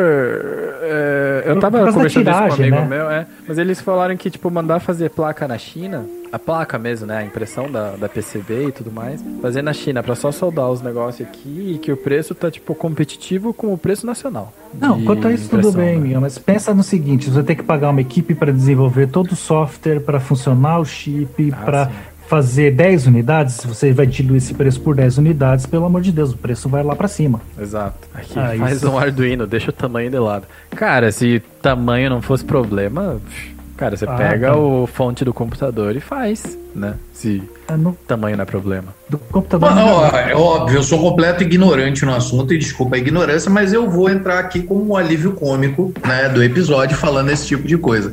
Mas eu juro que eu já pensei, puta, por que, que ninguém faz com Arduino? Porque ele é capaz de fazer coisas tão incríveis, não é mesmo? Por que, que não, certeza. fa- não utilizam chips desse para fazer alguma coisa relacionada a vape? O Arduino Com a ele palavra, é pra nossos japoneses. É, o Arduino ele é pra prototipar, né? Ele não é um negócio pra você usar em num circuito produção em final. série. É, Sim, é porque ele é muito grande para isso. Ele tem muita porta, muita coisa desnecessária que você vai eliminar. E a segunda coisa do Arduino é que ele só vai controlar, né? Você vai ter que ter toda a parte para lidar, lidar com corrente alta, né? Que o grande problema do vaping É são- não, é, não é tensão, é corrente. A tensão tá frouxinha, né? Mas de fato, a corrente que a gente precisa. Cara, pra qualquer pessoa que manja de elétrica e você mostra pra ele uma 30T e fala 35 amperes, sem esquentar muito, tipo 30, 35 amperes safe daqui, e, tipo, os caras não acreditam. Falam, ah, não, mas deve Aham, ter alguma já parada, aconteceu. Né? Não, Sim. ah, porque essa bateria. Cara, 35 amperes, saída segura, eu testei perto da minha boca. Várias e várias vezes. É, Tá aqui, tá aqui os meus dentes que não me deixam mentir. é, de verdade. É, o pessoal não acredita. Eu tenho um amigo meu que eu fiz parar de fumar, ele é técnico eletrônico, ele fala, sério, antes, quando você me apresentou a bateria e falou que ela dava 20 amperes pelo menos, eu falava, você é louco, não, dá, não tem como. Cara, um ampere é muita coisa em elétrica, em eletrônica. Um ampere é muita coisa, tá ligado? O Quick Charge aí de, de celular, que é 3 amperes, tá ligado? É, O então tem umas agora que são fudidão. 5, que É. já é, porra. Que é por isso que a galera fala, ai, mas o meu cabo aqui do iPhone quebrou e eu não quero. Com, compro paralelo, tá ligado? Daí o negócio esquenta na ponta. Porque, cara, tem coisas que são. Tá, iPhone não é um bom exemplo a isso, porque, né, os caras cobram a marca em cima, né? Sim. Mas cabinho de celular desses de que são pra Quick Charge, eles são caros porque eles têm coisas específicas neles, sabe? Principalmente a espessura do fio, né? Que ela Exato. também pode transportar a corrente ou ser um resistor. É, Uma resistência, né? exatamente. Viu só? Isso é uma resistência. Valeu, galera. Obrigado aí pelo episódio. Continuem conversando. O Ângelo, tá, abraço. o Ângelo até. Mas ó, é, eu acho que a gente tem um episódio já. Claro, se a gente Puta, eu acho que a gente. né? Eu acho que a gente tem um episódio, a gente podia ficar conversando muito tempo sobre nerdices e, a- e aleatoriedade, mas principalmente esse sprint final aí sobre mods, materiais e tudo mais, é uma coisa que eu sempre tive curiosidade de saber, é uma coisa interessantíssima. Eu também. E eu conheço o Alex aí há, há pelo menos um ano e meio, quase dois anos. E eu não sabia de muitas das histórias que ele contou aqui pra gente. E eu acho que muita gente também não sabia, porque a gente está às vezes ali no meio do vapor, a gente está nas lives, a gente está conversando. Ah, qual mod é melhor? Ou faz isso, ou faz aquilo. Ou o Alex, porque o Alex tem é, pulmão revestido em platina porque uma curiosidade sobre o Alex é que ele só usa líquidos mentolados num nível absurdo de mentol e agora o Marcão vai falar para eu derrubar e silenciar o microfone dele duas vezes. Ah, mas pega o Wildberry e coloca uma colada em cima aí, pô. Marcão Alex. vai amar K- é, KS23? É WS. Tem que pôr WS. tudo. WS23. Põe WS, põe WS23. colada e aí vai estar no nível. Aí fica bom. Puta, o Marcão ia amar isso. E assim, Imagina muitas ele, vezes a gente. Bah, guri, não. A gente conhece, a gente vê, acaba se acostumando com aquela figura do Alex, do Luizão, mas a gente não sabe a história do ser humano por trás daquilo tudo, né? Da, da- dos detalhes da vida. Você do acaba que ele conhecendo um pedaço só que é um. Não, pedaço do vapor. né? Exato. Não, e tem, e, exatamente, e tem mais, né? exatamente. Eu achava que o Alex nem era daqui de Curitiba. Porque Ah, e é agora ele vai né? contar, ele vai contar a gafe dele. A minha Ah, eu, eu, eu acho que até sei qual que é. Então, mas eu, eu, eu tenho um problema de que, sei lá, cara, meu cérebro não funciona direito, né? Tem referências, né? E daí tava lá eu, bem de boa, num evento do República Vapor, eu acho. E eu não sei se é o evento que a Zomo tá dando presente ou se Não, era, era o que, que era Bunker, a Bunkers Lab tava dando. Eles fizeram uma, uma mega promoção. Cinco pila, né? To- qualquer, cinco pila qualquer é. dia. Caraca, eu tava nesse evento também. Pois então, cara, e daí eu tava lá bem de boa, feliz. Eu não vi o. Alex lá, Eu não. lembro. Ai, vai falar, não faz diferença, japonês é tudo igual, né, Lazareno? Aí, Você que tá dizendo, irmão. aí o Alex veio falar comigo, porque eu acho que eu tava de camisetinha no Vaporacast ainda, se bobear. Uhum. O Alex veio falar comigo, assim, dele, e aí, Miguel, beleza? Deu. "Hum, Não sei se eu te conheço, sabe? Só que ele veio, tipo, e aí, Miguel? É de boa? Deu, caralho, cara, eu não sei quem é essa pessoa. Deu, cara, desculpa, eu eu não tô muito lembrado. Ele, é o Alex. E como se isso respondesse, né? A minha dúvida toda, né? E eu, caralho, cara, o Alex, do Instagram, não sei o que, e live, papapá, papapá, papapá. E daí, tipo, só que na minha cabeça eu tava assim, é, de Curitiba. Quem é o Alex, entendeu? Porque eu achava que você era de São Paulo, cara. Assim como é o que eu falo. O japonês ou vem do Paraná ou vem de São Paulo. E aí você me deu até um cartãozinho. E até então eu tava fingindo que eu tinha localizado, tá ligado? Cara, eu cheguei em casa, abri o Insta. e eu falei, caralho, é o Alex, tá ligado? Sim, é o Alex. É o que eu disse. Então. É, inclusive cara, foi o que ele falou, é o Alex. E o foda é que eu faço isso, tá ligado? É, é uma coisa que eu faço, vira e mexe. Eu não tô Não, tipo, mas é- querendo fazer muleta. Relaxa, mas porque acontece muito, comigo também. Fazia muito tempo que isso não acontecia. Eu achava que eu já tinha su- superado isso, sabe? Porque. Não, daí, é, é, ouvintes, ouvintes do Vaporacast. Duas coisas sobre o Miguel. Uma, ele não reconhece as pessoas. Duas, ele nunca vai embora. Se o Miguel começar a falar com você e você tiver horário, não comece a falar com o Miguel, porque ele não vai embora nunca. Jamais. Mas- assim, mas- na vida, é ele passa uma hora ali, não, rapidinho, só né? me despedir do fulano. E vai embora. E ele fica meia hora ali conversando com as pessoas e nunca vai embora. Pois é. Mas então, mas é que o, o- a comunidade Vapor de Curitiba, pra mim, ela tava muito atrelada à galera que ia no barzinho com a gente. No, no. Mamute, né? E você não ia no Mamute. Por que você não, Não. ia? E é uma, uma grande verdade também. Né? Agora, me defendendo do que o Ângelo falou, isso chama ser atencioso com as pessoas. Então, Não, mas ele é. Não, ele passa, tenho- passa da atencioso. Mas, cara, é, é um negócio. Tá, tá- bom, eu passo. Mas tem um negócio, cara, que eu não sei o que rola. Miguel, vamos aí? Vamos! Pera aí, só um pouquinho, deixa eu dar tchau pro fulano. Eu, valeu, gente. Não, e daí eu olhava, abraço. tipo, tava ele, Caraca, aí o Lídia, Miguel, o Matheus no carro já, já, tava lá na esperando. esquina, olhava pra trás e o Miguel, não, mas aí, porque não sei o quê, porque a 30T, pipipi, não sei quantos amperes, e aí você faz então, não sei o quê. Meia hora eu lá parado na esquina, lá com a galera, vambora, Vou Miguel. fazer uma pergunta, Miguel. Você é de Curitiba mesmo? Sou. Cara, sim, Tá. eu cheguei aqui criança, mas. É, Então você é um ponto fora da curva, né? Porque sabe que curitibano não gosta de falar com estranho, né? Pois é, cara, mas justamente por isso, né? A galera nunca fala com ninguém. Daí quando alguém fala, a pessoa, não, não, valeu, mano, eu tô indo embora. Então, é, eu sou uma pessoa atenciosa, Ângelo, me, me processa. Por último, por último e não menos importante, infelizmente estamos na pandemia, não temos. Dá até saudade de ver o Miguel é, é, é, super atencioso com as pessoas, mas ele tem um celular daqueles que sai a canetinha. Não Mano. tenho mais, Pia, esse quebrou. Então, ele tinha a época, quando existia o mundo, ele tinha um celular daqueles de canetinha. Então, ele começava a desenhar as Bem fórmulas esse aí. no Note 8, esse aí? celular. Nove.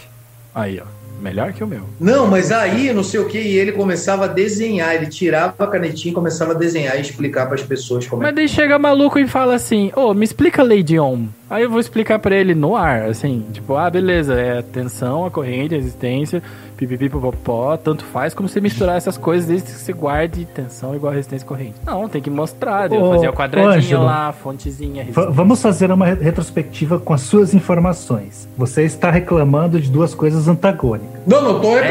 É. Uma que ele fala Toma demais essa, e a outra que ele desenha. Partindo do pressuposto que um desenho vale mais que mil palavras, você já pensou se ele não desenhasse?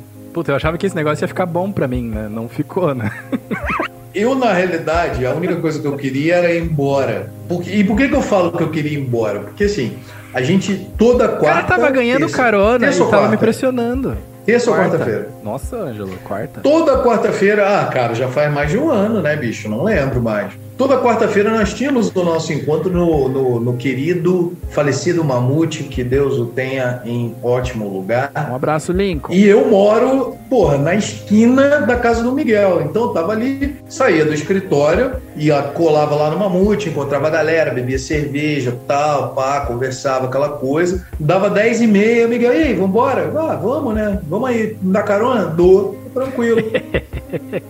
Caralho, vambora, vambora. Eu, valeu, galera. Tchau, um abraço. Valeu, gente. Tchau. Lá- o foda era que ainda tinha que Valeu. pagar a conta, né? E daí, quando eu pagava a conta, a gente ficava batendo papo com a Bicho. Tati. É. Caraca, cara. Quando eu falava tchau, valeu, porra, o Miguel ainda tava começando. Aí ele Cara, "Tio, vamos- tinha vamos." vezes que você deve lembrar Aí disso. ia desenhando. Porque eu, eu, cara, eu gosto de cerveja, mas eu não sou da cerveja toda semana, assim, eu gosto às vezes só. Então eu tomava coca. E daí, tipo, tinha vezes que eu entrava no bar, entrava no bar, é, tipo, uma hora e meia depois que eu tinha chego. Ficava, tipo, é, realmente, minha garganta tá ardendo, acho que preciso tomar alguma coisa. Porque a gente ficava todo mundo ali fora, né? Porque não pode evaporar dentro. A galera tudo conversando, ou seja, tipo, todo mundo tava lá e eu não entrava, não, não entrava apenas. E, inclusive, eu, eu, eu fiquei com uma fichinha de... O Lincoln falou que quem tinha a fichinha, ele ia pagar a Bera. Então, eu, eu, eu mostrei pra ele no dia lá que a gente, a última vez que a gente se encontrou, que foi lá na Itupava, eu mostrei pro Lincoln, eu falei, ô, isso aqui como é que a gente faz? Vou ter que te processar? ou você vai querer me pagar agora? Não me pagou cerveja, não. Denúncia. Deve ser só Denúncia. dele, então. Pode ser. Pode ser. é uma outra curiosidade sobre a minha pessoa. Eu não posso beber bebidas alcoólicas. É mesmo. Por japonês normalmente já não é muito bom com bebida É, alcoólica. É por né? isso que eu não bebo, porque as ressacas são, tipo, de outro mundo então, agora. É. Aí, no meu caso, foi ao extremo. Então, eu fiz um exame e realmente eu não tenho as enzimas no estômago que fazem a digestão do álcool. Então, qualquer coisa que mesmo. consuma com álcool é Hugo, né? Caramba, cara. Eu sei com leite, né? Você é intolerante à lactose, igual 100% dos curitibanos desse painel. Não, eu sou intolerante só ao álcool. Então você perdeu a enzima que te importava, né? É não, porque a gente fala que isso da intolerância, de- da intolerância à lactose, porque, tipo, a maioria dos japoneses, pessoal ali do su- sudeste asiático e tal, essa galera, todo mundo é intolerante à lactose, tanto que na culinária do, do, do Japão não Ah, tem leite, né? Aqui em casa é só minha esposa e meu sogro. né? Eu sou suave. Quanto a É, leite. você é um ponto fora da curva agora. Você é um ponto fora da curva, definitivamente. é Se não for É a que- curva é nipônica, é a curva É que tem a parte alemã também, né? Pô, mas aí os alemão te Ah, né? entendi. Cortando a cerveja. Então, você pega a parte do- dos queijos, da, do- da lactose alemã, mas não, não vê a parte da cerveja, né? Só vê da parte oriental. Nem tudo é um ganha-ganha na vida, né? Tem Infelizmente. vezes que a gente perde mesmo. É, não, não sei. É aquela coisa, o pessoal fala assim, cara, mas você nunca bebeu? Eu falei, não. Você nunca ficou bêbado? Não. Você não sente falta? Eu falei, não. Eu, cara, eu bebo pouco.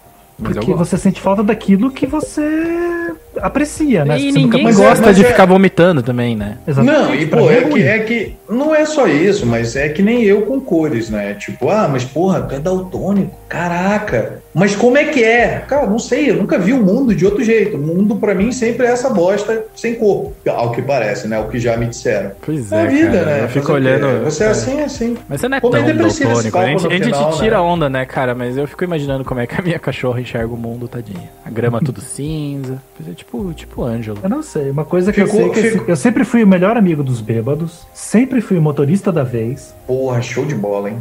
É. Sim. Ainda bem que eu não bebo. Mas, eu acho que a gente já teve episódio. E antes da gente fechar o episódio, é, a gente precisa fazer as vaporadas finais. Então vamos para as vaporadas finais. Vaporadas finais. As vaporadas finais, Alex, caso você seja novato, e você é, porque você nunca participou do Vaporacast antes, é o espaço onde a gente recomenda coisas legais, seja o que for. Pode ser um livro, pode ser música, pode ser um vídeo no YouTube, uma série, filme. Inclusive, qualquer recomendação ultimamente que eu já tenha feito vai ser repetida, porque o que vocês fizeram nas últimas sessões é o que eu ando, ando assistindo e me distraindo quando eu tenho É, tempo. então, eu, eu também me toquei que eu não tenho uma, uma recomendação assim. Seria Cara. a série da Disney, que tá excelente. Ô, eu não vi Chegando o último na sua- episódio, não me dê spoiler. Chegando na sua metade essa semana, porque são só seis episódios. Então chegando no terceiro. Ó, Mas eu vi- mas eu vi o-. Eu vi, é, eu vi o calendário da Marvel, tá cheio de coisa, né? Tipo, Tá vai ter um mês sem Marvel, né? Vai ser tipo o ano inteiro. Isso eu achei mal. Um filmão que eu assisti, que pra mim eu gostei, foi a Liga da Justiça, a versão do Sidney Cut. Que é um filmezinho pequeno de quatro horas, Maravilhoso. mas né? que valeu a pena. Maravilhoso. Saiu uma notícia hoje dizendo que 60% das pessoas começaram a ver não terminaram. Ponto Ah, eu- fraco, eu não gente vi- eu não fraca vi sem passar, talento, é. Eu não vi Não, passar. e não, não, sei, não sei como eles chegaram nessa porcentagem, mas. Você concorda com a afirmação polêmica minha de que o melhor Batman personagem é o do Ben Affleck? Você ainda não viu do Menino Vampiro, aguarde. É, não, por Eu não, enquanto, com né? tanto- não estou com muita esperança, mas eu gosto Que do, isso, do cara, ele é Cavaleiro bom das demais. Trevas. Eu gosto do. eu Esqueci o nome do outro ator, o O Christian Bale. Christian Bale. Eu gosto daqueles filmes. Eu gosto do- muito também. Não, do os filme, filmes são muito bons, mas eu, eu, eu tendo a concordar que o, o Ben Affleck ele tem, ele tem o queixo de Batman, né? cara? Ele Aquele tem o porte, máscara ele tem. É, o meu, o meu problema. Ele, tem, ele tem um porte, mas do Batman mais gordão, né? Mas O é o é que Batman eu- do ele- Dark Knight, do quadrinho. Ele, a gente, mim, todas as lives vai falar alguma coisa sobre o Batman. É porque o. Batman Você- merece, cara. sim. Entendi. Mas é que pra mim ele me marcou como demolidor e aquele filme não marcou de uma forma Não. positiva. Nossa, Não, meu né? Deus do Nossa, eu céu. lembro Tanto filme maneiro do médio. Ben Affleck. Lembro que baixei esse filme aí, DVD hip, sabe? Do, do Mirk. RMVB. É. É MVB. Cara, eu vou, eu vou falar a coisa que eu já falei antes. Pra mim, eu, eu acho, tipo, a trilogia do, do Christian Bale fantástica. Não, o especialmente filme é o segundo. Especialmente o segundo, que tem o Coringa. Tipo, Tem o Cujo- Coringa épico, né? é, cujo aquele filme não é do Batman, é do Coringa. Ele é o primeiro Coringa. personagem que aparece, inclusive. Sim. Mas pra mim, aquele Batman é um Batman muito reativo. Ele funciona como uma obra, com certeza, funciona muito bem. Mas ele não tem o espírito de detetive que o Batman do Ben Affleck tem. É. Pois então, eu acho, inclusive, que o menino vampiro vai, vai, vai, vai mandar bem e vai ter esse espírito aí de Batman detetive. Eu É, acho a que. premissa dele é Batman no começo de carreira, focado na parte de detetive. Tanto é que os vilões do Batman, pelo que já são em trailers e o pessoal tem comentado, vão ser também eles no começo da carreira do crime. Então vai estar todo mundo lá no, Cara, que massa. no, no comecinho. Então, por exemplo, Vamos, vamos ter- aguardar a menina, menino vampiro Batman reluzente. É tudo, tudo isso enquanto a gente tá procurando as recomendações pra dar, né? Eu até tô olhando meu Netflix aqui, cara. Tem noção? Cara, a minha recomendação, a minha recomendação você já deve ter dado, mas eu vou perguntar se você não deu, eu vou dar agora, The Mandalorian, aproveitando que a gente tá na Disney. A gente já deu, mas você não deu essa, então você É tem direito. Não, a minha recomendação pra quem gosta de Star Wars e ainda não viu, veja The Mandalorian. pra quem não gosta tá na também. minha- e pra quem não gosta, inclusive, que na minha opinião, relacionado ao universo Star Wars, ah, The Mandalorian é a coisa mais, ou Mandaloriana em português, é a coisa mais Star Wars e a coisa e a melhor coisa ah, que fizeram recentemente relacionado a Star Wars, exceto Rogue One, que é um filme, na minha opinião, Eu muito não achei Rogue One bacana. tão ruim. ah, eu gosto. Não, não. Exceto Rogue One. Ah, tá. Porque eu ia falar, porra, achei ele mó bom. Não, não. É a melhor coisa que fizeram relacionada a Star Wars nos últimos tempos, exceto Rogue One, que é um filme que eu acho muito bacana. E a funciona minha muito segunda bem, né? recomendação. Funciona muito bem, né? Olha, muito bem, duas. muito bem, muito bem. E a minha segunda recomendação, caso, caso não, porque você já falou que Mandalorian já foi, é, Roberta Mandalorian, Sá. segunda Gente, temporada. Ouçam Roberta Sá, ouçam samba, ouçam Brasil, que é uma coisa maravilhosa. Meu Deus do céu, que mulher. Perfeito, sem defeitos, nunca errou. Maravilha. Alex, sua vez. O Alex já falou, Miguel, é você. É, basicamente seria o, Falcão, o Soldado Invernal Falcão, a série. O, Que tá eu muito gostei, legal, realmente. mas é polêmico. Não, eu gostei também. Então, o Liga da Justiça Sidney Cut é uma coisa que quem gosta do, do diretor, da linguagem que ele usa, vai se identificar no filme e vai gostar. Quem não gosta, fique longe, porque realmente deve ser quatro horas de tortura, como tá ali no chat. Eu concordo. Eu vou banir todo mundo Entendo. que falou que é 4 horas de tortura. Quem falou? Sim. Ah, ah, deixa eu, deixa eu Ah, falar. tá, já tava procurando uma. aqui. O Marcão deve ter falado alguma Achou? coisa desse tipo. O quê? Achou já a tua recomendação? Porque Cara- eu vou dar mais uma. Não, eu vou dar minha recomendação porque Então vai. é, eu não sei se eu já dei essa recomendação aqui, mas fazer o quê, né? A vida a gente aproveita e a gente assiste muitas coisas de novo, né? Mas eu não tinha parado pra terminar a série e não terminei ainda, estou em processo de a Modern Family. Não sei se vocês já viram Modern Family e tudo mais. É um sitcomzinho gostosinho desses pra assistir com a esposa quando está jantando, caso você não queira conversar. não, né?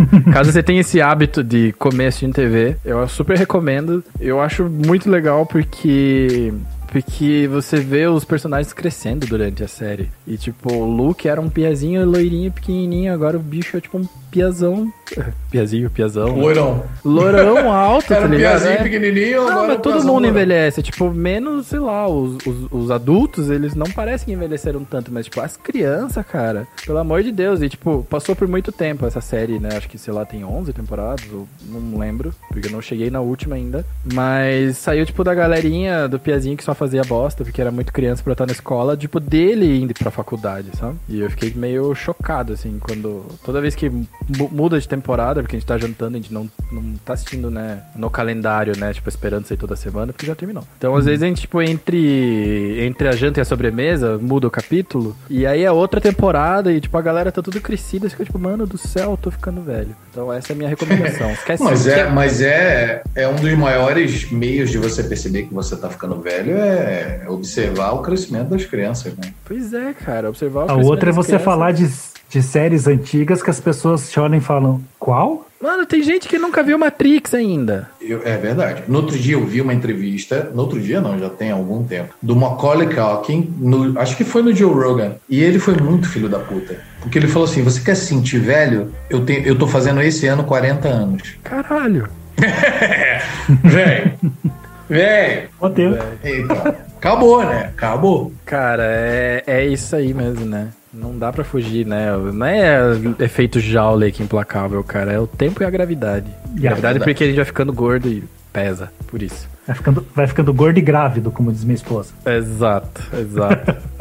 Bom, galera, a gente tem um episódio aqui do Vaporacast porque, na moral, a gente podia continuar conversando. Inclusive, talvez o tropeço tenha cortado essa parte, mas a gente cogitou continuar só conversando e deixar vocês com um podcast de 50 horas. Mas não será o caso. A gente continuará mais assuntos com o Alex, porque quando a gente chama alguém pro Vaporacast, ela é tipo um checkpoint. A partir daquele momento, você será chamado a qualquer momento. Então, Alex, muito obrigado por estar no Vaporacast conosco. Uma pena que a gente não conseguiu é, fazer essa gravação ao vivaço. Ia ser do caralho.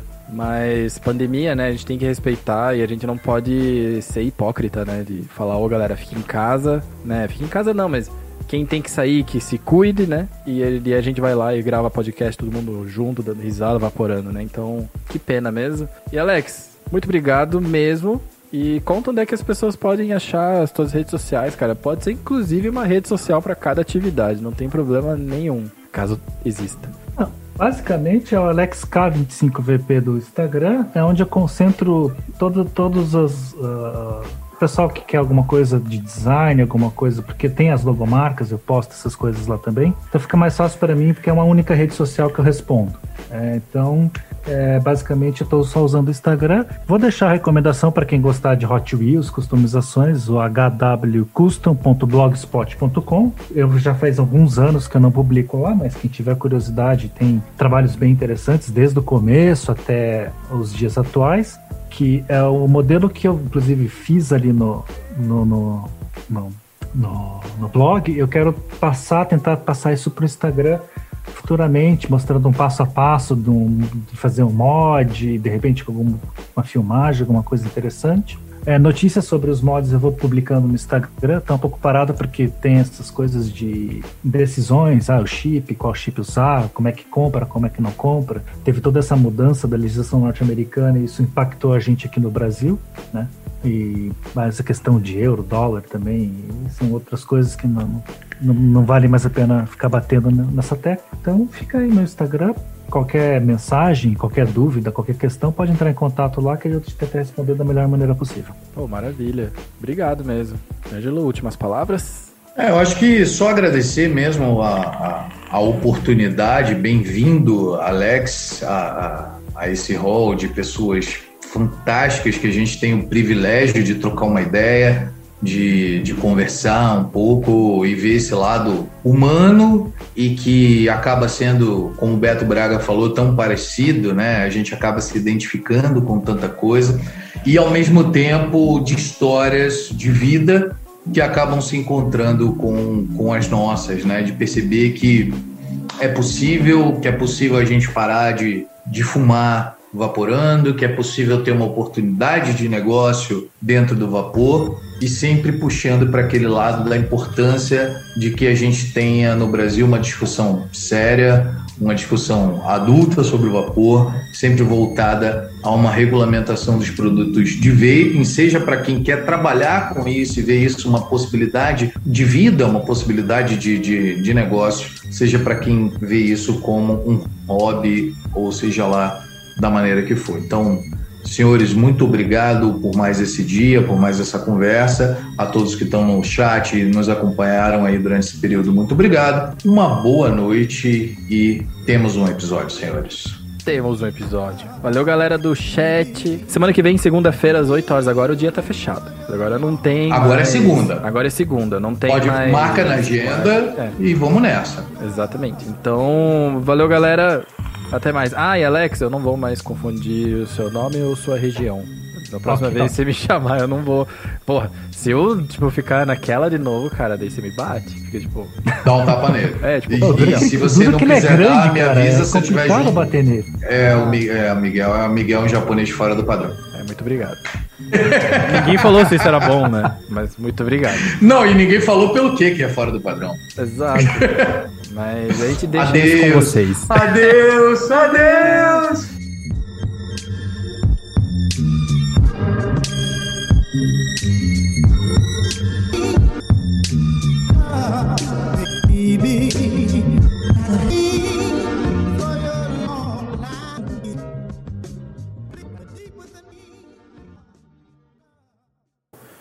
o som está ok. Eu, eu já, já derrubei quase uma garrafa de vinho e eu tenho uma revelação a fazer. Além de derrubar quase uma garrafa de vinho aqui, e que você já tá facinho, ainda já? por cima. Rosto não, eu tô o, fa, o, famoso como o diabo gosta. Olha aqui, Miguel, que, que vai te dar até um revertério. Aí, ó. Queijo e folhinhas. Uhum. Porque eu não consigo dizer qual folha é essa, mas tá. Ervas finas. Ervas finas. Eu, eu fiquei sabendo há pouco tempo que ervas finas não devem ser cozinhadas. Você coloca. É, um é a última coisa que você põe. É, são as ervas finas. Eu não sabia disso. E daí eu botava um monte de coisa para cozinhar, enchia de ervas finas lá. É, e as ervas finas que são desidratadas, que têm a textura para dar o sabor, elas viravam outra é, coisa. É, vira tipo coisa de prender no dente, né? É isso que vira.